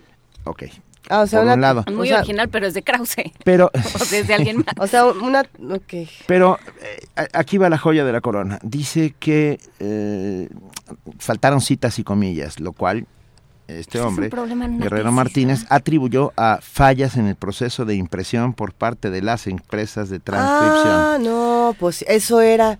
Mira, hasta la tos se me quitó con esa respuesta. No, No, pues pero sí. en realidad Sí. No funciona así el sistema académico. O sea, no es que No, te faltan el las comillas sistema y de no se citas. nota que es una cita. no, a ver, lo que- cuando se lo pasaron en limpio en uno de Ajá. estos Ah, lugares. supertesis y estos porque hace lugares 25 en- años. Ajá. Bueno, Eh, todo esto es, es la justificación de Guerrero Martínez. Eh, pero dice, el, señor presidente de la República señala las fuentes correspondientes en su bibliografía. Tengo que decir que muchas veces lo que pasa es que en Santo Domingo, que es donde se hacen las tesis, o acá en la zona de Copilco Universidad, muchas veces hay corresponsalías o negocios que se dedican a esto y, y entonces ahí desaparecen las comillas y las bibliografías. Gracias por, por, por, por iluminar nuestra mañana, querido Eduardo Alonso Guerrero Martínez, porque esta es la mejor explicación que hemos oído desde hace muchos años. Se las comió el perro. Sí, exacto. Como dice Eduardo Lima en Twitter, se las comió mi perro. Se las comió mi perro. Venga, ya tenemos en la línea a nuestra querida Mireya Imas. Mireya Imas es, ustedes lo saben, y está aquí, aquí siempre al pie del cañón todos los miércoles, directora del Programa Universitario de Estrategias para la Sustentabilidad. Mireya. Buenos días, ¿cómo están? Oye, Benito, apenas es martes, ¿eh? ¿Qué dije? Miércoles. Oh, bueno, esto es tiempo del Pacífico. Contigo sentimos que avanza el tiempo En las Islas Fiji ya es miércoles. Hoy, ¿cómo están? Bien, ¿tú? Muy bien. Bien, también todo muy bien por acá. Este, eh, pues hoy les queremos compartir lo que pasó, bueno, el primer día de trabajo que tuvimos la semana pasada en el coloquio hacia una ciudad sustentable en las instalaciones del Colegio Nacional, este, con el objetivo pues de abrir un diálogo multidisciplinario sobre los grandes y pues, ciertamente muy complejos problemas ambientales de nuestras ciudades y en especial eh, con énfasis en la megalópolis que está asentada en el Valle de México, pero sí cuyos análisis pues debemos hacer extensivos a otras ciudades del país que desafortunadamente están siguiendo la misma vía de mal desarrollo y tienen ya problemas similares o en algunos casos más agudos que los de la propia capital. En este encuentro, pues se charló sobre contaminación, calidad del aire, crecimiento urbano y regional, energía, energías renovables, movilidad, planeación de las ciudades y, por supuesto, participación ciudadana. La conferencia inaugural estuvo a cargo del doctor Mario Molina, quien habló de los problemas de la calidad del aire en el Valle de México. Él afirma que si bien la calidad del aire en la región ha mejorado en las últimas dos décadas gracias a las medidas que se han tomado históricamente, la corrupción en los sitios donde se realiza la medición de emisiones es tan generalizada que representa un obstáculo real para la implementación de nuevas políticas públicas en la materia digamos que todo el esfuerzo intelectual y político y de política pública pues se ve atorado en un en la corrupción. Añadió él que los problemas de contingencias no se pueden resolver con soluciones a medias y de corto plazo, por lo que insistió en una serie de medidas que nos permitan resolver de manera simultánea la contaminación atmosférica y la congestión vehicular, fortaleciendo la capacidad de medición y predicción del comportamiento de los contaminantes, así como establecer reglas y procesos robustos para atender las contingencias. En la primera mesa de trabajo, la doctora Sicardi, ella es directora del Programa Universitario de Estudios sobre la Ciudad de la UNAM, señaló que en la construcción de ciudades sustentables se requiere, en las dimensiones sociales, económicas y ambientales, tomar en consideración los temas territoriales y de gobernanza en el diseño de políticas públicas. Enrique Provencio, el, él es investigador de la Facultad de Economía, señaló que la planeación de la urbe se deben adoptar criterios metropolitanos y que esa visión debe verse reflejada en la redacción de la Constitución de la nueva Ciudad de México, de manera que la coordinación metropolitana se plasme como tarea indispensable para la gobernabilidad de la ciudad, que no quede a la buena voluntad de los vecinos. La doctora Claudia Sheinbaum, ella es investigadora del Instituto de Ingeniería, nos recordó que aunque las urbes ocupan apenas el 3% de la superficie emergida del planeta, estas consumen el 80% de la energía que se produce y son responsables del 75% de las emisiones de gases de efecto invernadero. Señaló que entre los grandes desafíos de la ciudad siguen presentes los elevados índices de pobreza, en especial en las periferias, y en cuanto a los problemas ambientales de la Ciudad de México, puede contarse la pérdida del suelo de conservación y la urbanización horizontal sin planeación e impulsada por un boom inmobiliario apalancado por los intereses económicos. Por su parte, la doctora Telma Castro, directora del Centro de Ciencias de la Atmósfera, insistió en que las políticas públicas de calidad del aire deben estar sólidamente respaldadas por el conocimiento científico e insistió en la necesidad de trabajar los problemas de la calidad del aire y en general los problemas ambientales a través de enfoques multidisciplinarios, impulsando la participación de la sociedad civil organizada. El doctor Antonio del Río, director del Instituto de Energías Renovables, advirtió que es necesario revalorar la energía y aprovechar al máximo las fuentes de energía renovable. El solar se recupera en tres años. En contraste, quienes emplean gas, además de emitir contaminantes, están literando, literalmente quemando su dinero. Ahora sí, lo andamos quemando en el boiler. La información y análisis fueron realmente muy ricos y aquí solamente les estoy presentando algunos de los problemas y propuestas que se expresaron ese primer día, pero vale la pena insistir en algo que se comentó reiteradamente durante el evento. Los problemas de la ciudad son vastos, son complejos y por supuesto que requieren el trabajo conjunto de la academia en términos de no solo multidisciplina, sino realmente multidisciplina, de tomadores de decisión de los diferentes niveles de gobierno, desde los niveles municipales hasta el más alto nivel de gobierno, pero sobre, sobre todo se requiere una activa participación de las y los ciudadanos. Porque finalmente, pues, como diría Cristina Pacheco, aquí nos tocó vivir. Y bueno, para quienes quieran saber más, les invitamos a que vean los videos, están todas las conferencias disponibles en el canal de YouTube del Programa Universitario de Estrategias para la Sustentabilidad y del propio Colegio Nacional. Mil gracias, querida Mirella. Cada vez nos animas más a que ya nos compremos de una vez ese calentador solar. Es, difícil el empujón, pero, pero sí es redituable. Hay que, hay que entrar a este nuevo tipo de, de vida sustentable. No, de verdad que sí es, es realmente rentable. O sea, sí, cuesta un poquito quizás el primer golpe, pero realmente lo amortiza. Si tienes una familia de más de tres personas, realmente es, un, es una inversión, no, no es un gasto. Pues bueno, seguiremos platicando de estas cosas. Muchísimas gracias, Mirella. Muchísimas gracias a ustedes. Un beso a todos. Un abrazo y un beso, como siempre, Mirella. Hasta pronto. Primer movimiento clásicamente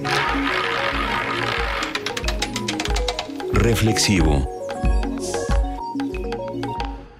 Son las 9 de la mañana con 54 minutos. Nosotros hemos leído por aquí muchas noticias, también hemos estado escuchando lo que tienen que decir nuestros colaboradores y queremos compartir con ustedes todavía unas notitas más. Sí, pero antes muy rápidamente. Sí. Eh, se armó una gran polémica en el Festival de las Letras en San Luis Potosí porque invitaron a Jordi Rosado que cobra 123 mil pesos por presentarse. Eh, no lo voy a discutir. Eh, la frase del día que entrará a nuestro panteón de frases del día, panteón en el sentido homérico, homérico es de Jordi Rosado y la, la, la digo textualmente.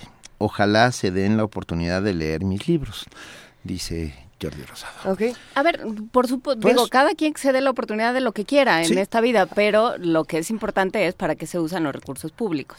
Eh, es más por eso la discusión. Ahí está el tema. Porque, por ejemplo, hace unos años en la Feria del Libro de Guadalajara, cuando Yuya fue la autora más vendida, esta maquillista, y las filas daban tres vueltas, el libro se estaba vendiendo. Esa era otra controversia. Pero ojo, ojo, está editado por una editorial y la llevó la editorial con todos los gastos Independientemente de si te cae bien o mal. Eh. Que a mí, en lo personal, me parece increíble que la gente lea lo que quiera. Ahora hay que preguntarnos, esta no es la discusión de si nos cae bien o mal Jordi Rosado, sino de dónde están saliendo los recursos. Pero bueno, vámonos a la nota. Vámonos, porque nos están haciendo como señas eh, de del Titanic desde el otro lado del vidrio. El uso de técnicas artísticas incrementa el autoconocimiento, el desarrollo personal, la buena salud y una mejor calidad de vida. A esta técnica se le denomina arte terapia. Nuestro compañero Isaí Morales tiene la información.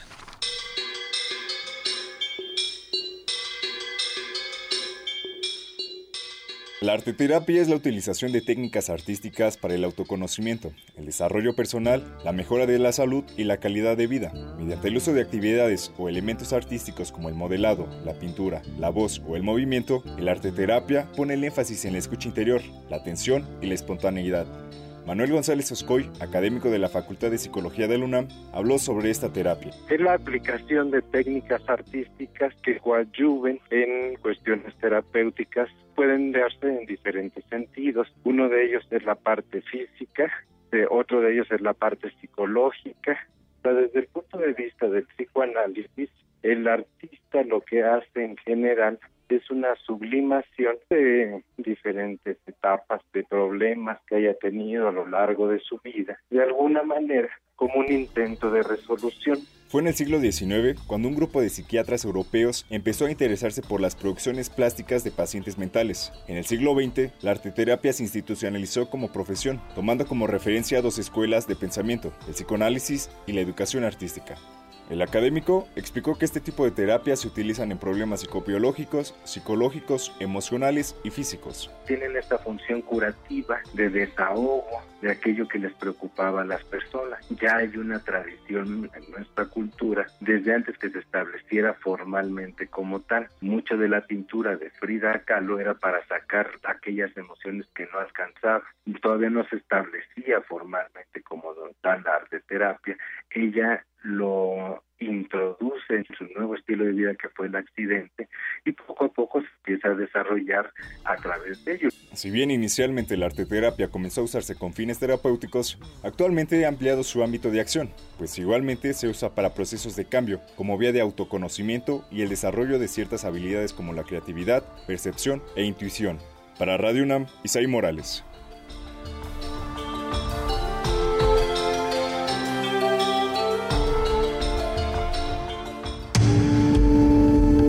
Primer movimiento. Clásicamente... Universitario.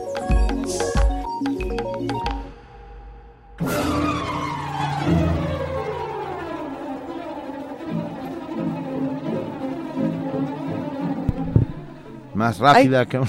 ¡Ay! Ay. Ese es, ¿ya el llegó? virus, es el virus maligno que circunda No. esta cabina, ¿verdad? Que es como el No, hospital del niño no. Jesús el día de hoy. Es que el hospicio. Es como el hos- hospicios. Es la sanadora que ya nos término. trajo a todos un tecito, una mielecita. Es la abeja reina, A ver, Frida querida Saldívar. Winnie Pooh. Frida Saldívar nos va a salvar de la tos con mielecita. Suelta esa miel, suelta esa miel, Luisa. ¿Cómo estás, Frida? Muy bien, muy buenos días. Hola, Esperemos Frida. Que te sientas mejor. Los invitamos a que se queden aquí en Radio UNAM hoy a las 3 de la tarde en el 96.1 de FM. Podrán sintonizar Prisma RU, el espacio informativo vespertino de Radio UNAM. A las 3 de la tarde sigan la diáspora de la danza con Juan Arturo Brennan. A las 4 pm afinen sus oídos ya que iniciará Miocardio, la génesis del sonido. Hoy, música de los 70 con Earth, Wind and Fire. Y por la noche a las 9 pm, resistencia modulada. En el 860 de AM al mediodía tendremos Ingeniería en Marcha. A las 12 de la tarde la cartelera musical. A las 21 horas música para bailar con tango vivo. Y en la llave, la clave, la nave, el ave del tiempo, Beatriz Satanás de Ramón del Valle Inclán. La segunda parte. Y también les hacemos el aviso de que Mestizo Arts Festival Arte Ama, la Coordinación de Difusión Cultural de la UNAM y Radio UNAM, los invita al Jam Session de baile urbano. Lugar del evento, la Sala Julián Carrillo, a las 19 horas, mañana miércoles 24 de agosto. Y la entrada es completamente libre. Esto es en Adolfo Prieto, 133, Colonia del Valle, cerca del Metrobús Amores. Muchísimas gracias, querida Frida. Que tengas un gran día. Nosotros ya nos día. vamos. Ya nos vamos. Ya nos vamos. Adiós, Frida. Gracias. Muchas Ya gracias. Frida. Vámonos corriendo de Va. los atemperados. Genda Navani. Genda Navani con los atemperados. Gracias, Juana Inés de esa. Muchas gracias a ustedes. Gracias, Luisa Iglesias. Gracias, querido Benito Taibo. Que tengan un gran día y nos escuchamos mañana de 7 a 10. Un inmenso placer. Esto fue Primer Movimiento. El mundo desde la universidad.